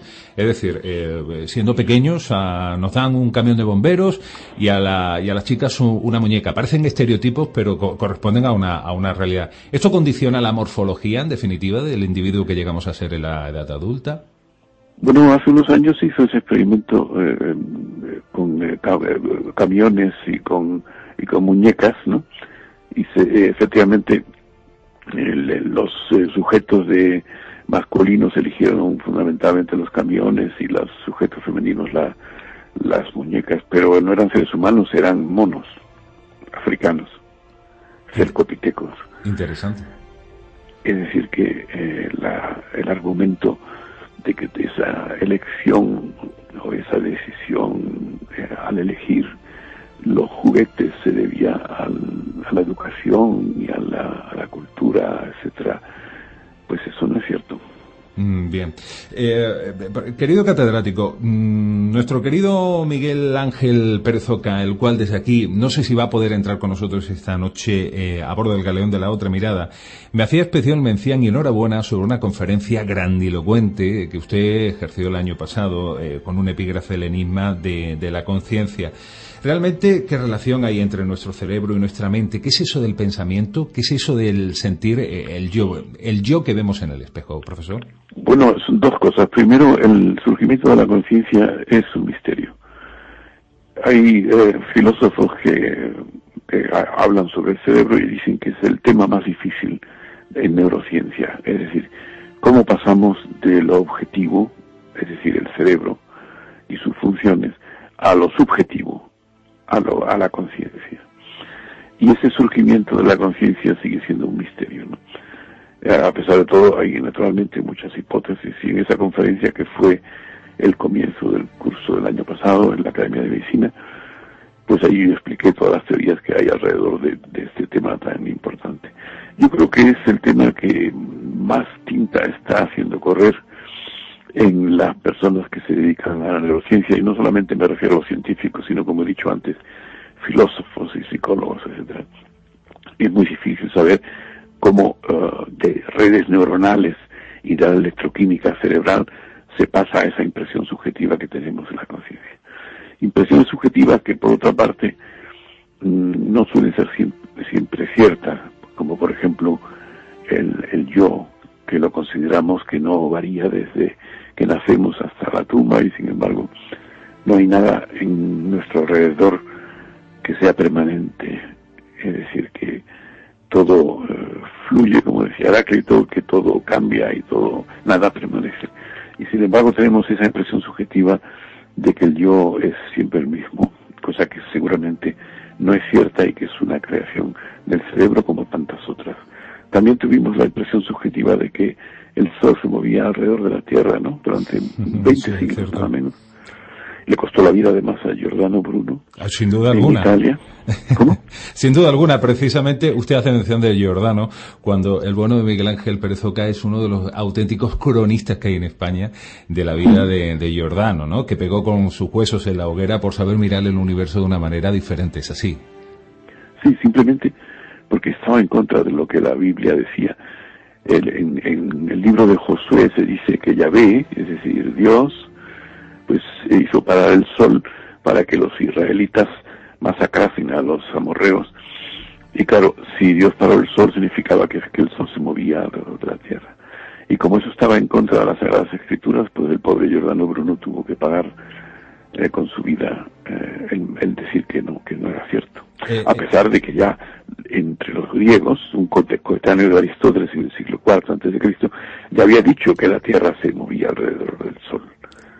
Eh, sin duda alguna, el, gran problema, la gran dicotomía siempre de los grandes aventureros, que parece que a, avanzar, por decirlo de alguna forma, es siempre hacerle un pulso a, no sé qué cierta parte de la oposición, bien se llame de la Iglesia o la parte más dura, la más obcecada de la propia madre ciencia, porque hay algunos que intentan, como usted bien dice, cuando se entra en el terreno de la ciencia, con lo subjetivo, con la filosofía, parece que es un terreno poco práctico, no se puede medir, no se puede pesar, cuando es uno de los terrenos, bajo mi punto de vista, más emocionantes eh, que hay en el y que más afecta directamente al hombre, la, propia estructura de lo que así percibimos de lo que somos.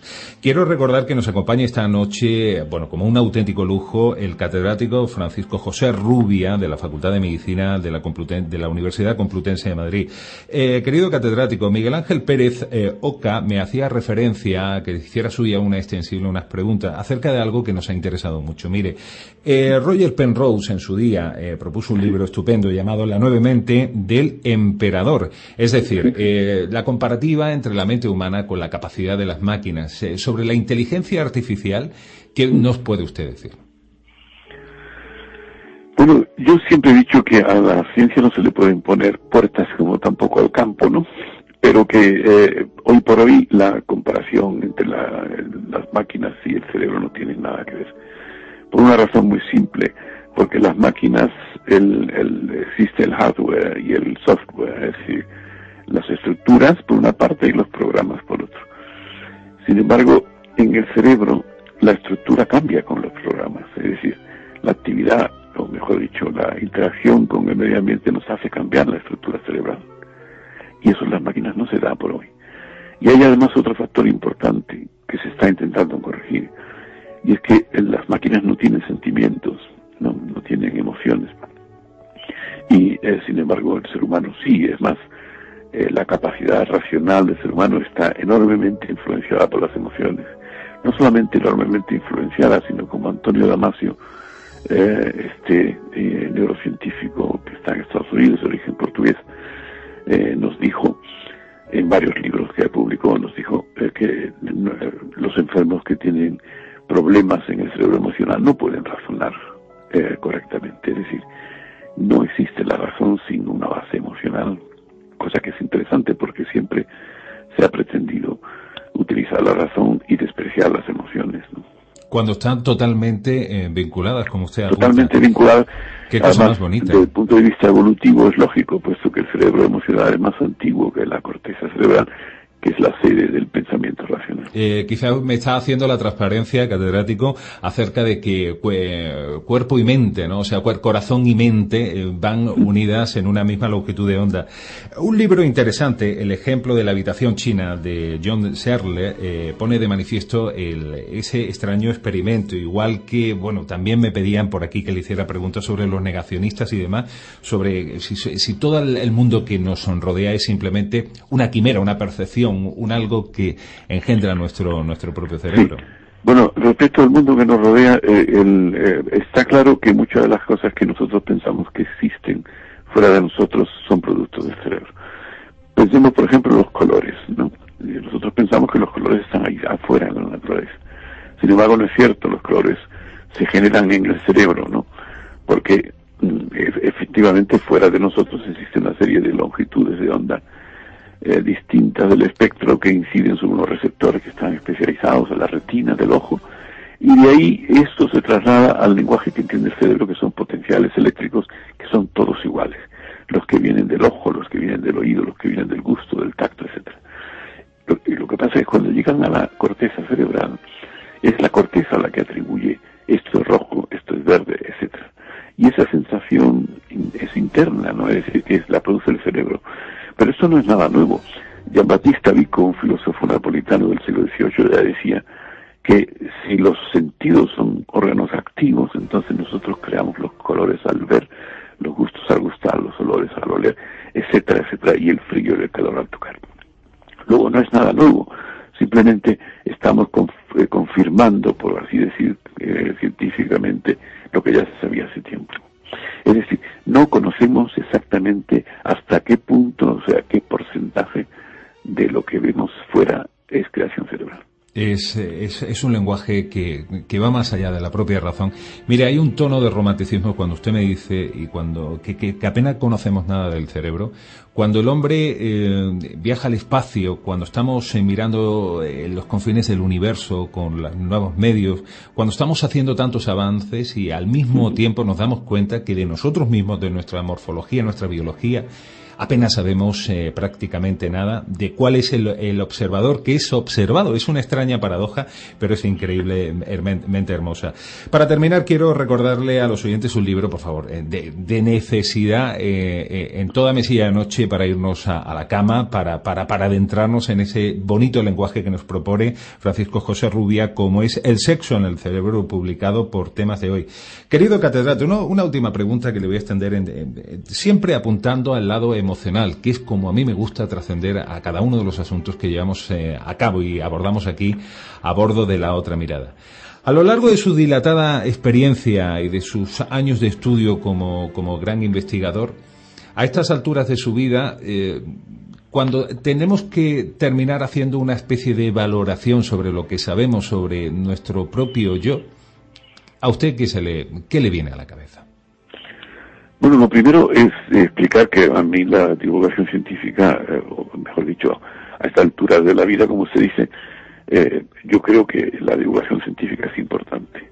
Por una razón, porque la neurociencia se está acercando a una especie de revolución. Fíjese, por ejemplo, el tema de la realidad que acabamos de tocar, o el tema de la espiritualidad que se genera en el cerebro, o el tema de la libertad, ¿no? Que es el último libro que he escrito, El fantasma de la libertad, que parece ser también una ficción cerebral. Es decir, todos estos temas están tocando eh, nada menos que los pilares en donde se basa nuestra cultura. Y por tanto, mm, se avecina una especie de revolución científica y yo creo que hay que preparar al, ciudadano a entender, eh, o mejor dicho, a, saber más sobre la, neurociencia para, eh, para evitar la resistencia que se puede ofrecer, porque siempre que hay un, que se cambian los paradigmas, se, suele ofrecer resistencia a, ellos. ¿no? Y yo creo que para vencer esta resistencia lo mejor es el conocimiento. Y por eso digo que antes de que se produzca la revolución neurocientífica, que además está en ciernes y que dentro de poco tendremos, está avanzando considerablemente los conocimientos sobre el cerebro, pues había que saber más sobre cómo funciona el cerebro y emplear más medios. Y como bien dice usted, eh, a mí me duele que se gasten eh, ingentes cantidades de dinero para llegar a Marte y sin embargo, para estudiar el universo, y sin embargo el universo que llevamos dentro del cráneo pues sea un desconocido. 1400, gramos de un universo desconocido, como estamos llamando a este, a este programa. Un último apunte catedrático. Eh, la, felicidad es un, la felicidad es un producto neuroquímico, es un accidente del universo, es una mm, alucinación, es una construcción. No, no, no, la felicidad es un producto del cerebro, por supuesto. Tenemos un sistema de recompensa en el cerebro que es importantísimo para la supervivencia. Y dentro de ese sistema de recompensa cuando se excitan determinadas estructuras se produce la sensación de felicidad, de bienestar, de bienaventuranza, de, de etcétera. De, bueno, fíjese por ejemplo que hay estructuras en el cerebro emocional que producen el éxtasis místico, el rapto o como quiera llamarle, el trance, etcétera.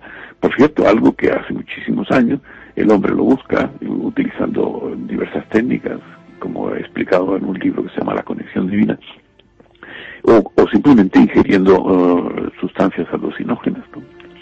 Por cierto, los animales también lo hacen, dicho sea de paso. Mm, bueno, pues no nos diferencia tanto de ellos. En cualquier caso, eh, de algo no me cabe la menor duda, no sé, y no es en ninguna quimera, ninguna alucinación. Si algo hemos alucinado esta noche, eh, permítame la expresión, es con su paso por el programa, por su participación y, y, adentrándonos en ese universo extraño en el que esta noche hemos puesto rumba. Querido catedrático Francisco José Rubia, ha sido un placer recibirle esta noche en este programa. Reciba un fuerte abrazo, amigo. Muchas gracias.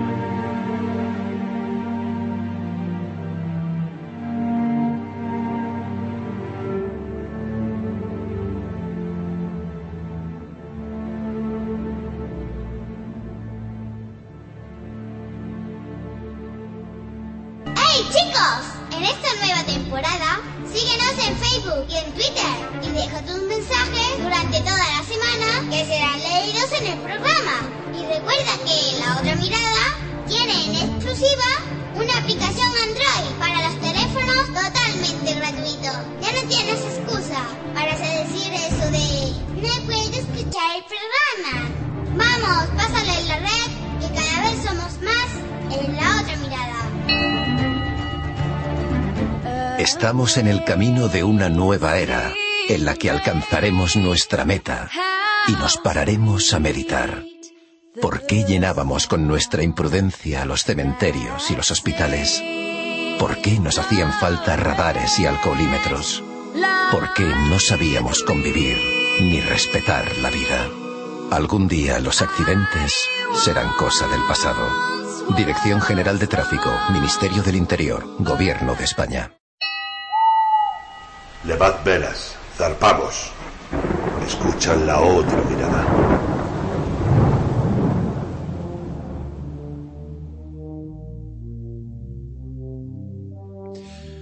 Bueno, pues amigos, continuamos esta noche y eh, menudo cartel porque me indican eh, desde controles que, sí, que tenemos a nuestro querido Miguel Ángel Pérez Oca al otro lado del hilo telefónico desde Alicante. Eh, querido Miguel, buenas noches.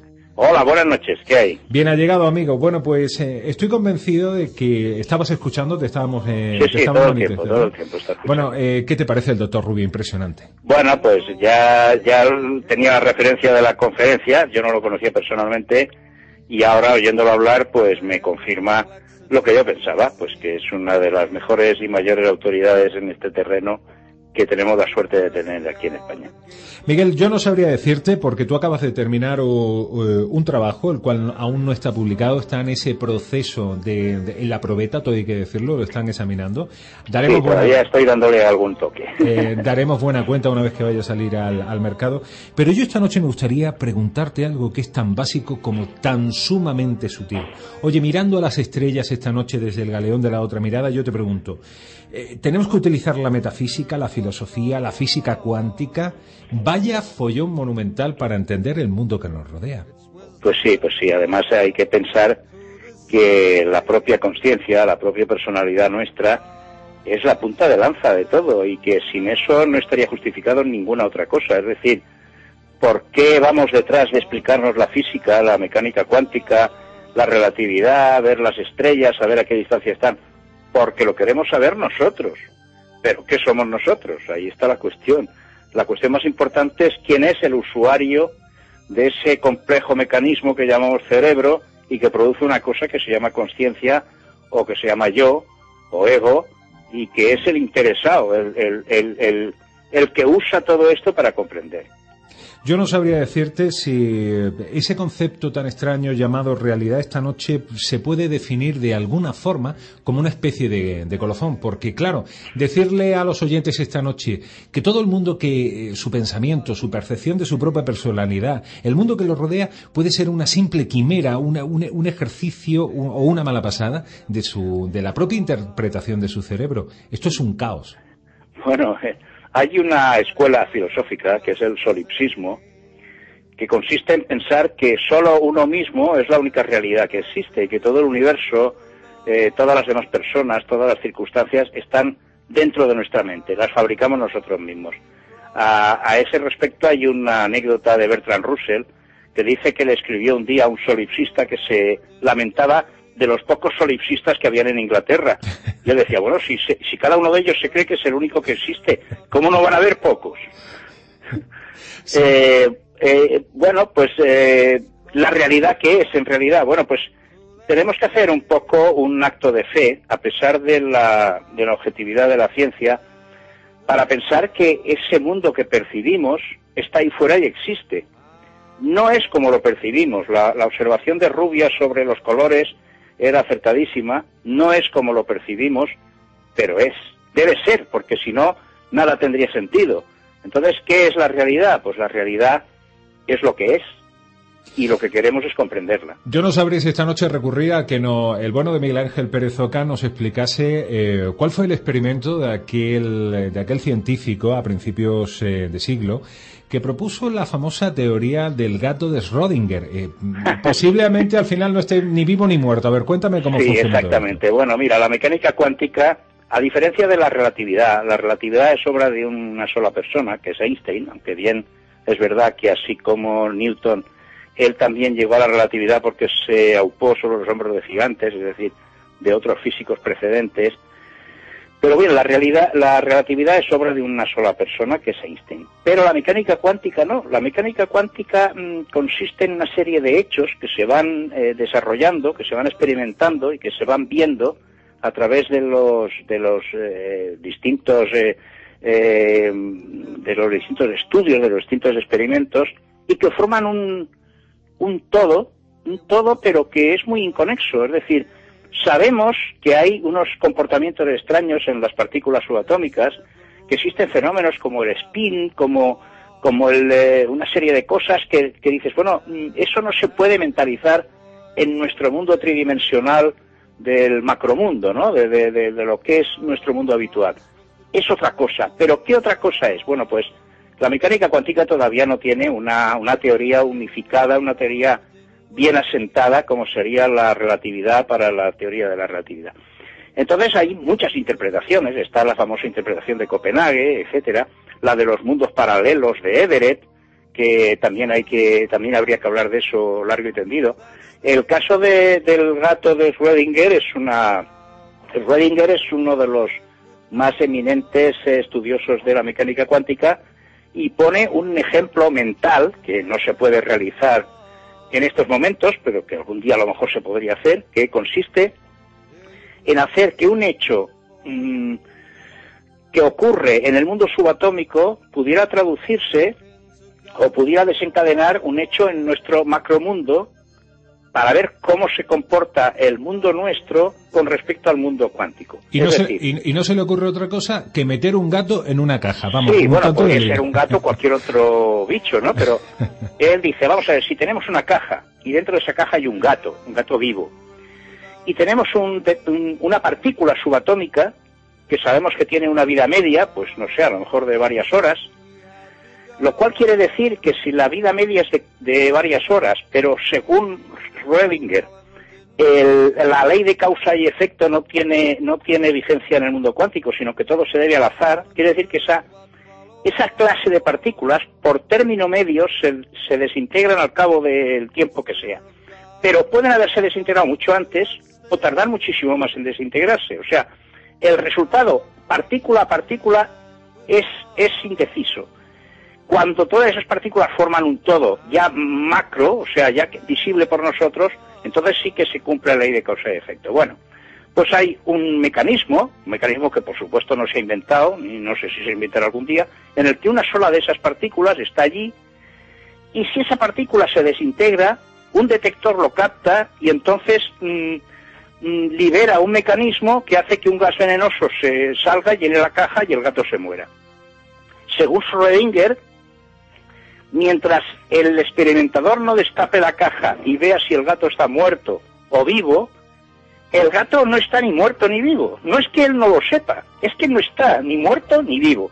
Es un follón de entender Según, hay que según lo que ellos llaman función de onda, la función de onda no está determinada todavía. O mejor dicho, hasta que el observador no lo ve, no puede afirmar si el gato está muerto o vivo. No porque no lo sepa, sino porque el gato realmente tampoco está, está en un estado indeterminado entre la vida y la muerte y no y no y no no está muerto ni vivo hasta que el espectador lo vea. Eso quer- querría decir, en todo caso, pues que hay tantas realidades como observadores, porque depende del observador, no de- depende del hecho eh, del hecho físico o de alguna manera la observación está determinando el hecho físico. Es Porque curioso es- porque, eh, es el, el acto de observar el que determina si la partícula se ha des- desintegrado o no se ha desintegrado. En cualquier caso es un follón. Como decía uno... Hombre, yo mira lo que te digo. Yo siempre digo, cuando me cuentan el caso del gato de Schrödinger, yo tengo un gato que se llama Kepler y al que quiero mucho y digo, mira, el observador no lo sabrá, pero seguro que el gato que está dentro de la caja sí que sabe muy bien si está vivo o muerto. Sin duda, sin duda alguna. Oye, Claro. Miguel, eh, eh, decían los científicos que mientras que esa, ese cajón no se abre, porque esto es delirante donde, no hemos, donde nos hemos metido esta noche estudiando ese Sí, universo, 1400 gramos de ese universo desconocido, el gato de Rodinger está vivo y muerto al mismo tiempo y todo está, tiempo. claro, está ocurriendo, pero solamente falta desvelar una de las dos realidades. Eh, en cualquier caso es una auténtica paranoia. Miguel, esta noche no tenemos mucho tiempo, pero sí me gustaría eh, llegar como siempre, a mí que tanto me gusta el lado humano, el lado más visceral, más emocional de cada una de las personas que tengo el placer de entrevistar. Eh, desde un punto de vista romántico, eh, ¿qué ocurre o qué piensas tú que ocurre eh, cuando dormimos? ¿Dónde va la interpretación de ese yo? ¿Por qué desaparecemos durante el sueño? ¿Qué son los sueños? ¿Qué puñetas es esto? Bueno, existe el ensueño y el sueño profundo. El ensueño es cuando nosotros soñamos, soñamos escenas disparatadas o más o menos inconexas, producto seguramente de una elaboración de la, de la memoria, ¿no? La memoria queda sin control y nos trae pues figuras extrañas o nuestros temores, nuestros anhelos se reflejan de alguna manera y eso por lo visto pues contribuye a que nuestro equilibrio mental sea, sea realidad. Después viene ya el sueño profundo en el que prácticamente el yo desaparece y somos como un cadáver, como un muerto, no, no hacemos, estamos respirando, pero no somos conscientes de nada, hasta que por fin vuelve otra vez el, el ensueño y el despertar. Es curiosa, O si no, se nos eh, despierta violentamente directamente el despertar. Eh, pero no, no, no deja de llamarnos la atención esa extraña ausencia, por decirlo de alguna manera, de la interpretación hegemónica del Claro, yo mira, que yo, percibimos, yo ¿no? en mi, en mi en mi ensayo este sobre la conciencia digo que la ausencia no existe. Quiero decir, yo ahora no estoy en Nueva York. Bueno, en Nueva York no hay un hueco para mí donde yo no estoy. Yo estoy donde estoy y estoy ahora. Siempre es ahora y siempre estoy aquí. Cuando estoy. Cuando no estoy, no sé cómo explicarlo porque no hay, no hay palabras en nuestro lenguaje para poderlo explicar. No es no estar. Es que no hay ninguna razón que diga que yo no estoy. No sé si me explico. Pues la verdad que no Si estoy, estoy. Pero si no estoy, no, no estoy. Porque no, no hay, no hay un hueco. No, no ha quedado un hueco. Ha quedado un hueco, si yo me muero, queda un hueco en, en el ánimo de mis seres queridos, de la gente que me ha conocido. Esa sensación de ausencia. Pero realmente no hay ausencia. Además, ninguno de los átomos que forman mi cuerpo y mi cerebro han sido destruidos porque yo no esté. Están ahí, Bueno, están ahí, se convertirán en dióxido de carbono, las plantas lo absorberán para, para aprovechar el carbono, ese carbono formará parte de la estructura de las plantas, algún ser vivo se comerá esa planta, quizá una señora embarazada como está mi hija en este momento, y algún día eso- esos átomos que formaban mi cerebro, pues pueden formar parte del cerebro de un niño recién nacido al que le queda toda una vida por delante de estar y pensar en muchas cosas y a lo mejor leer el libro que él mismo escribió en una generación artificial anterior. No estoy hablando de transmigración de las almas, ni de reencarnación, ni nada, sino de pura física. eh, de materia, la transmisión. Claro, que- es la- es- sería una transmigración material. eh, en Y eso sí se da, sí Eh. se da, porque el ciclo del carbono lleva realizándose en el mundo desde hace más de 3.500 millones de años y por lo tanto todo el carbono que circula por la atmósfera terrestre ha estado en, en una y en millones de ocasiones dentro del cuerpo y de los cerebros de, seres vivos. Para terminar, me contaba un científico aquí en este mismo programa que tú y yo somos portadores y todos, ¿no? Eh, de eh, hablando en un lenguaje atómico, ¿no? Todos llevamos alguna porción atómica de Napoleón en nuestra estructura. Es simplemente alucinante, ¿no? En cualquier Sí, sí. caso, eh, mira, Miguel, eh, no me cabe la menor duda que en el berenjenal que nos hemos metido esta noche aquí en la otra mirada, solamente se puede eh, desenmarañar, no sé, eh, tomándonos una botella de lo que sea, pillando una cogorza muy grande y entrando en otra extraña, en otra extraña realidad. Miguel, ha sido un gustazo tenerte esta noche. Te estoy emplazando porque quiero que entremos eh, en otro momento para hablar de aquel personaje porque se las traía en lata de aquel hombre llamado Ernest Rodinger, porque fue y tenía de las suyas y quiero que Sí, venga. sí, era un señor además con una vida particular eh, y sobre todo erótica muy peculiar. Eh, y eso será, eso será un asunto que quiero que nos cuente aquí en la otra mirada. Esta noche no Sí, tenemos sí. prácticamente tiempo para más. Felicidades por esa, por esa inminente eh, llegada al mundo de ese nuevo nieto. Enhorabuena, Miguel. Y sobre, Muchas gracias. y sobre todo, gracias sobre todo por tu complicidad, tu cariño siempre latente a bordo del galeón de la otra mirada. Hacer radio de tu mano es hacer radio en letras mayúsculas. Un fuerte abrazo. Se te quiere, amigo. Igualmente, igualmente. It's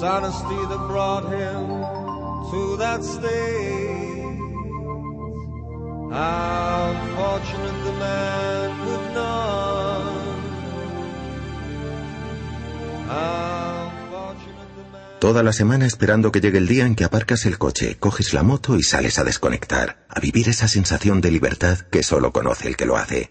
Hay algo más que deberías conocer. El año pasado 400 motoristas dejaron la vida en la carretera. Recuerda que un exceso de velocidad puede hacer que te salgas de la vía y que adelantar en curva puede llevarte a chocar de frente con el coche que circula en sentido contrario. Disfruta de tu moto sin dejar de disfrutar de tu vida. Dirección General de Tráfico, Ministerio del Interior, Gobierno de España.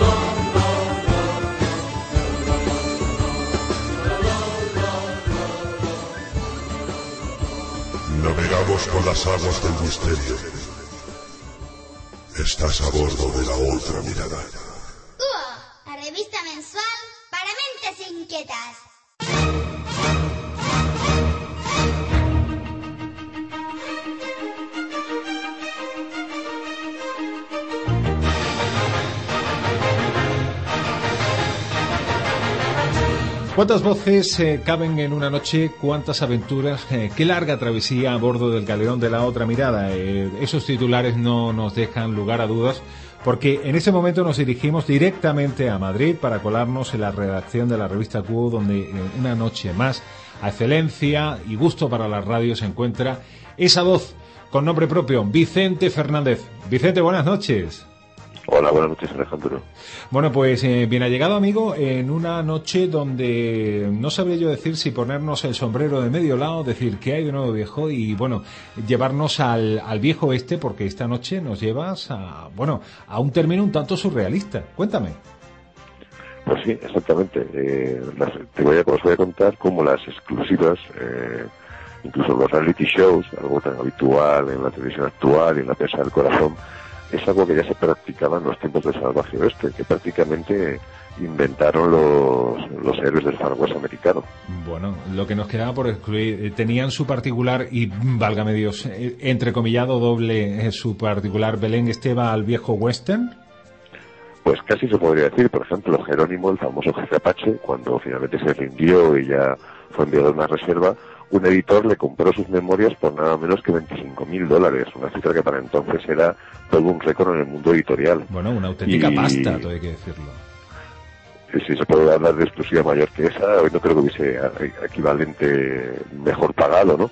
Y no solo eso, sino que en, en años posteriores Jerónimo se ganó la vida con lo que podríamos que sí calificar un show en directo, eh, trabajando para un salón que le contrató como figura para estar allí a traer a los clientes con los que tomaba copas, incluso por, por un extra bailaba una danza tribal, que puedes ver, era puro espectáculo, ¿no? En torno a los famosos y atraía muchísima gente, desde luego.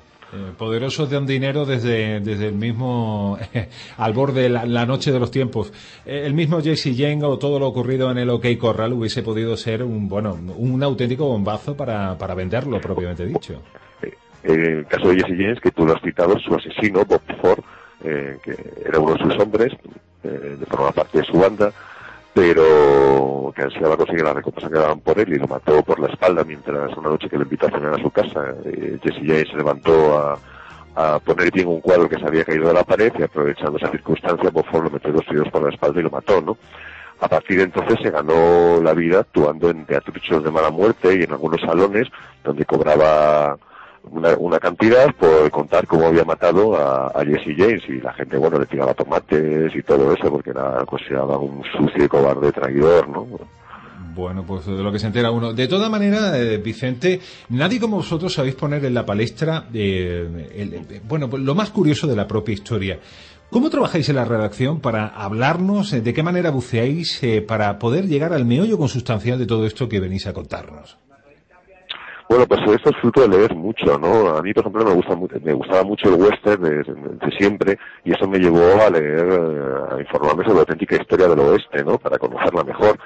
Y la verdad es que me, me fascinó esa doble, esa doble faceta que había entre la realidad y la ficción, cómo la gente del este estaba fascinada por el oeste y cómo todo lo que tenía que ver con, con, con el Far West se vendía en ciudades como Nueva York, ciudades como Boston, novelas, fantasía y claro, conocer a los personajes auténticos ya la repera y en ese sentido el que fue un auténtico un auténtico visionario, casi podemos calificar el José Luis Moreno del Oeste, era Buffalo Bill.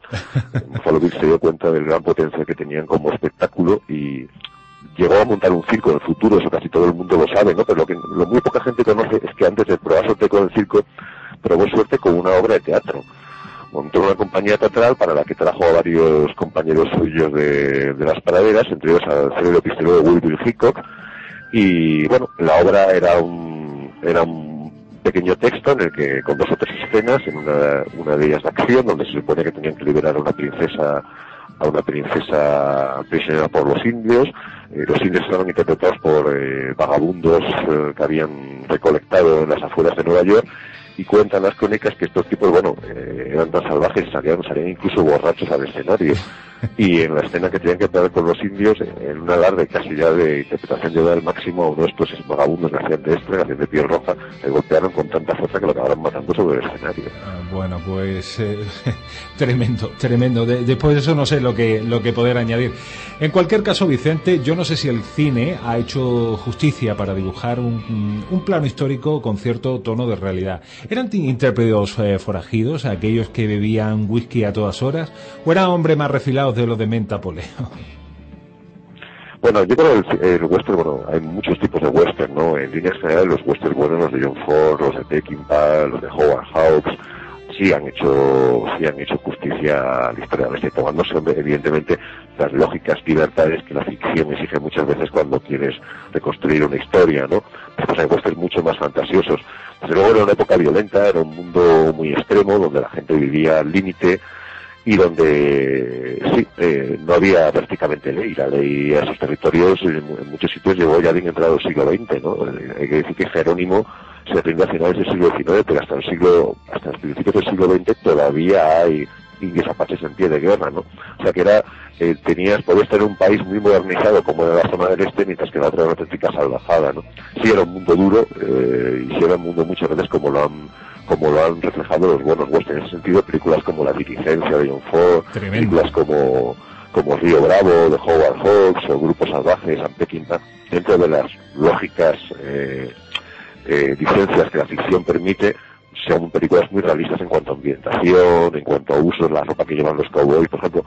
Ford y Howard Hawks son perfectos en ese sentido, se ambientaran, cogían las fotos de la época porque el oeste es una de las primeras épocas en la que hay fotografías, unos periodos históricos donde ya tenemos testimonios fotográficos y están perfectamente ambientados sus cowboys, o sea, las armas que llevan, los pantalones, las charreteras de cuero, tal, es perfecto en ese sentido. Aquellos eh, viejos daguerrotipos que hicieron ya de alguna manera eh, huella eh, imborrable en el tiempo de cuáles fueron aquellos viejos personajes. Un último apunte, Vicente, esta noche agradeciendo tu tiempo.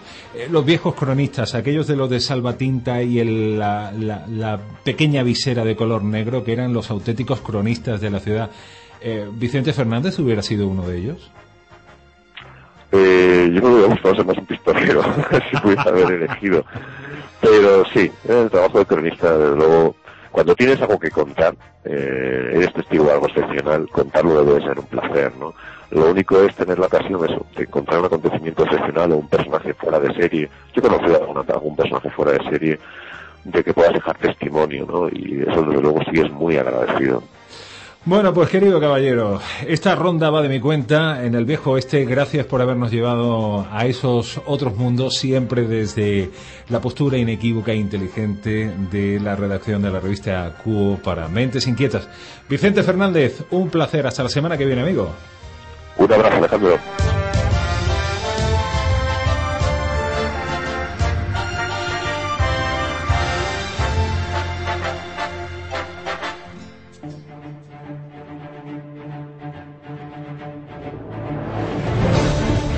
Bueno, pues amigos, esta noche no hay tiempo para más. En nombre de todo el equipo de La Otra Mirada queremos dirigir estas últimas palabras en forma de abrazo a cada una de las radios repartidas por toda España que hacen posible este encuentro genuino en la noche y por supuesto que nuestro galeón pueda surcar entre esos mares, entre esos diales de la radio. Por supuesto también agradecer a cada uno de los miembros y cada uno de los científicos que esta noche no han dudado en querer aportar su conocimiento a este programa. Mi nombre es Alejandro Sánchez y para bien para mal esto que ha sonado esta noche es la otra mirada. Os emplazo al viernes que viene. Un abrazo.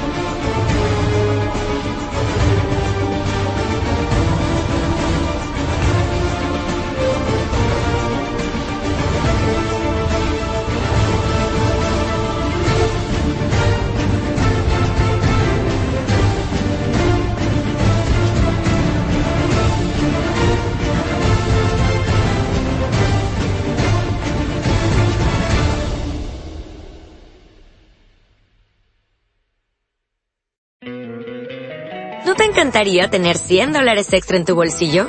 Haz que un experto bilingüe de TurboTax declare tus impuestos para el 31 de marzo y obtén 100 dólares de vuelta al instante. Porque no importa cuáles hayan sido tus logros del año pasado, TurboTax hace que cuenten. Obtén 100 dólares de vuelta y tus impuestos con 100% de precisión. Solo con Intuit TurboTax. Debes declarar para el 31 de marzo. Crédito solo aplicable al costo de la presentación federal con TurboTax Full Service. Oferta sujeta a cambios o cancelación en cualquier momento.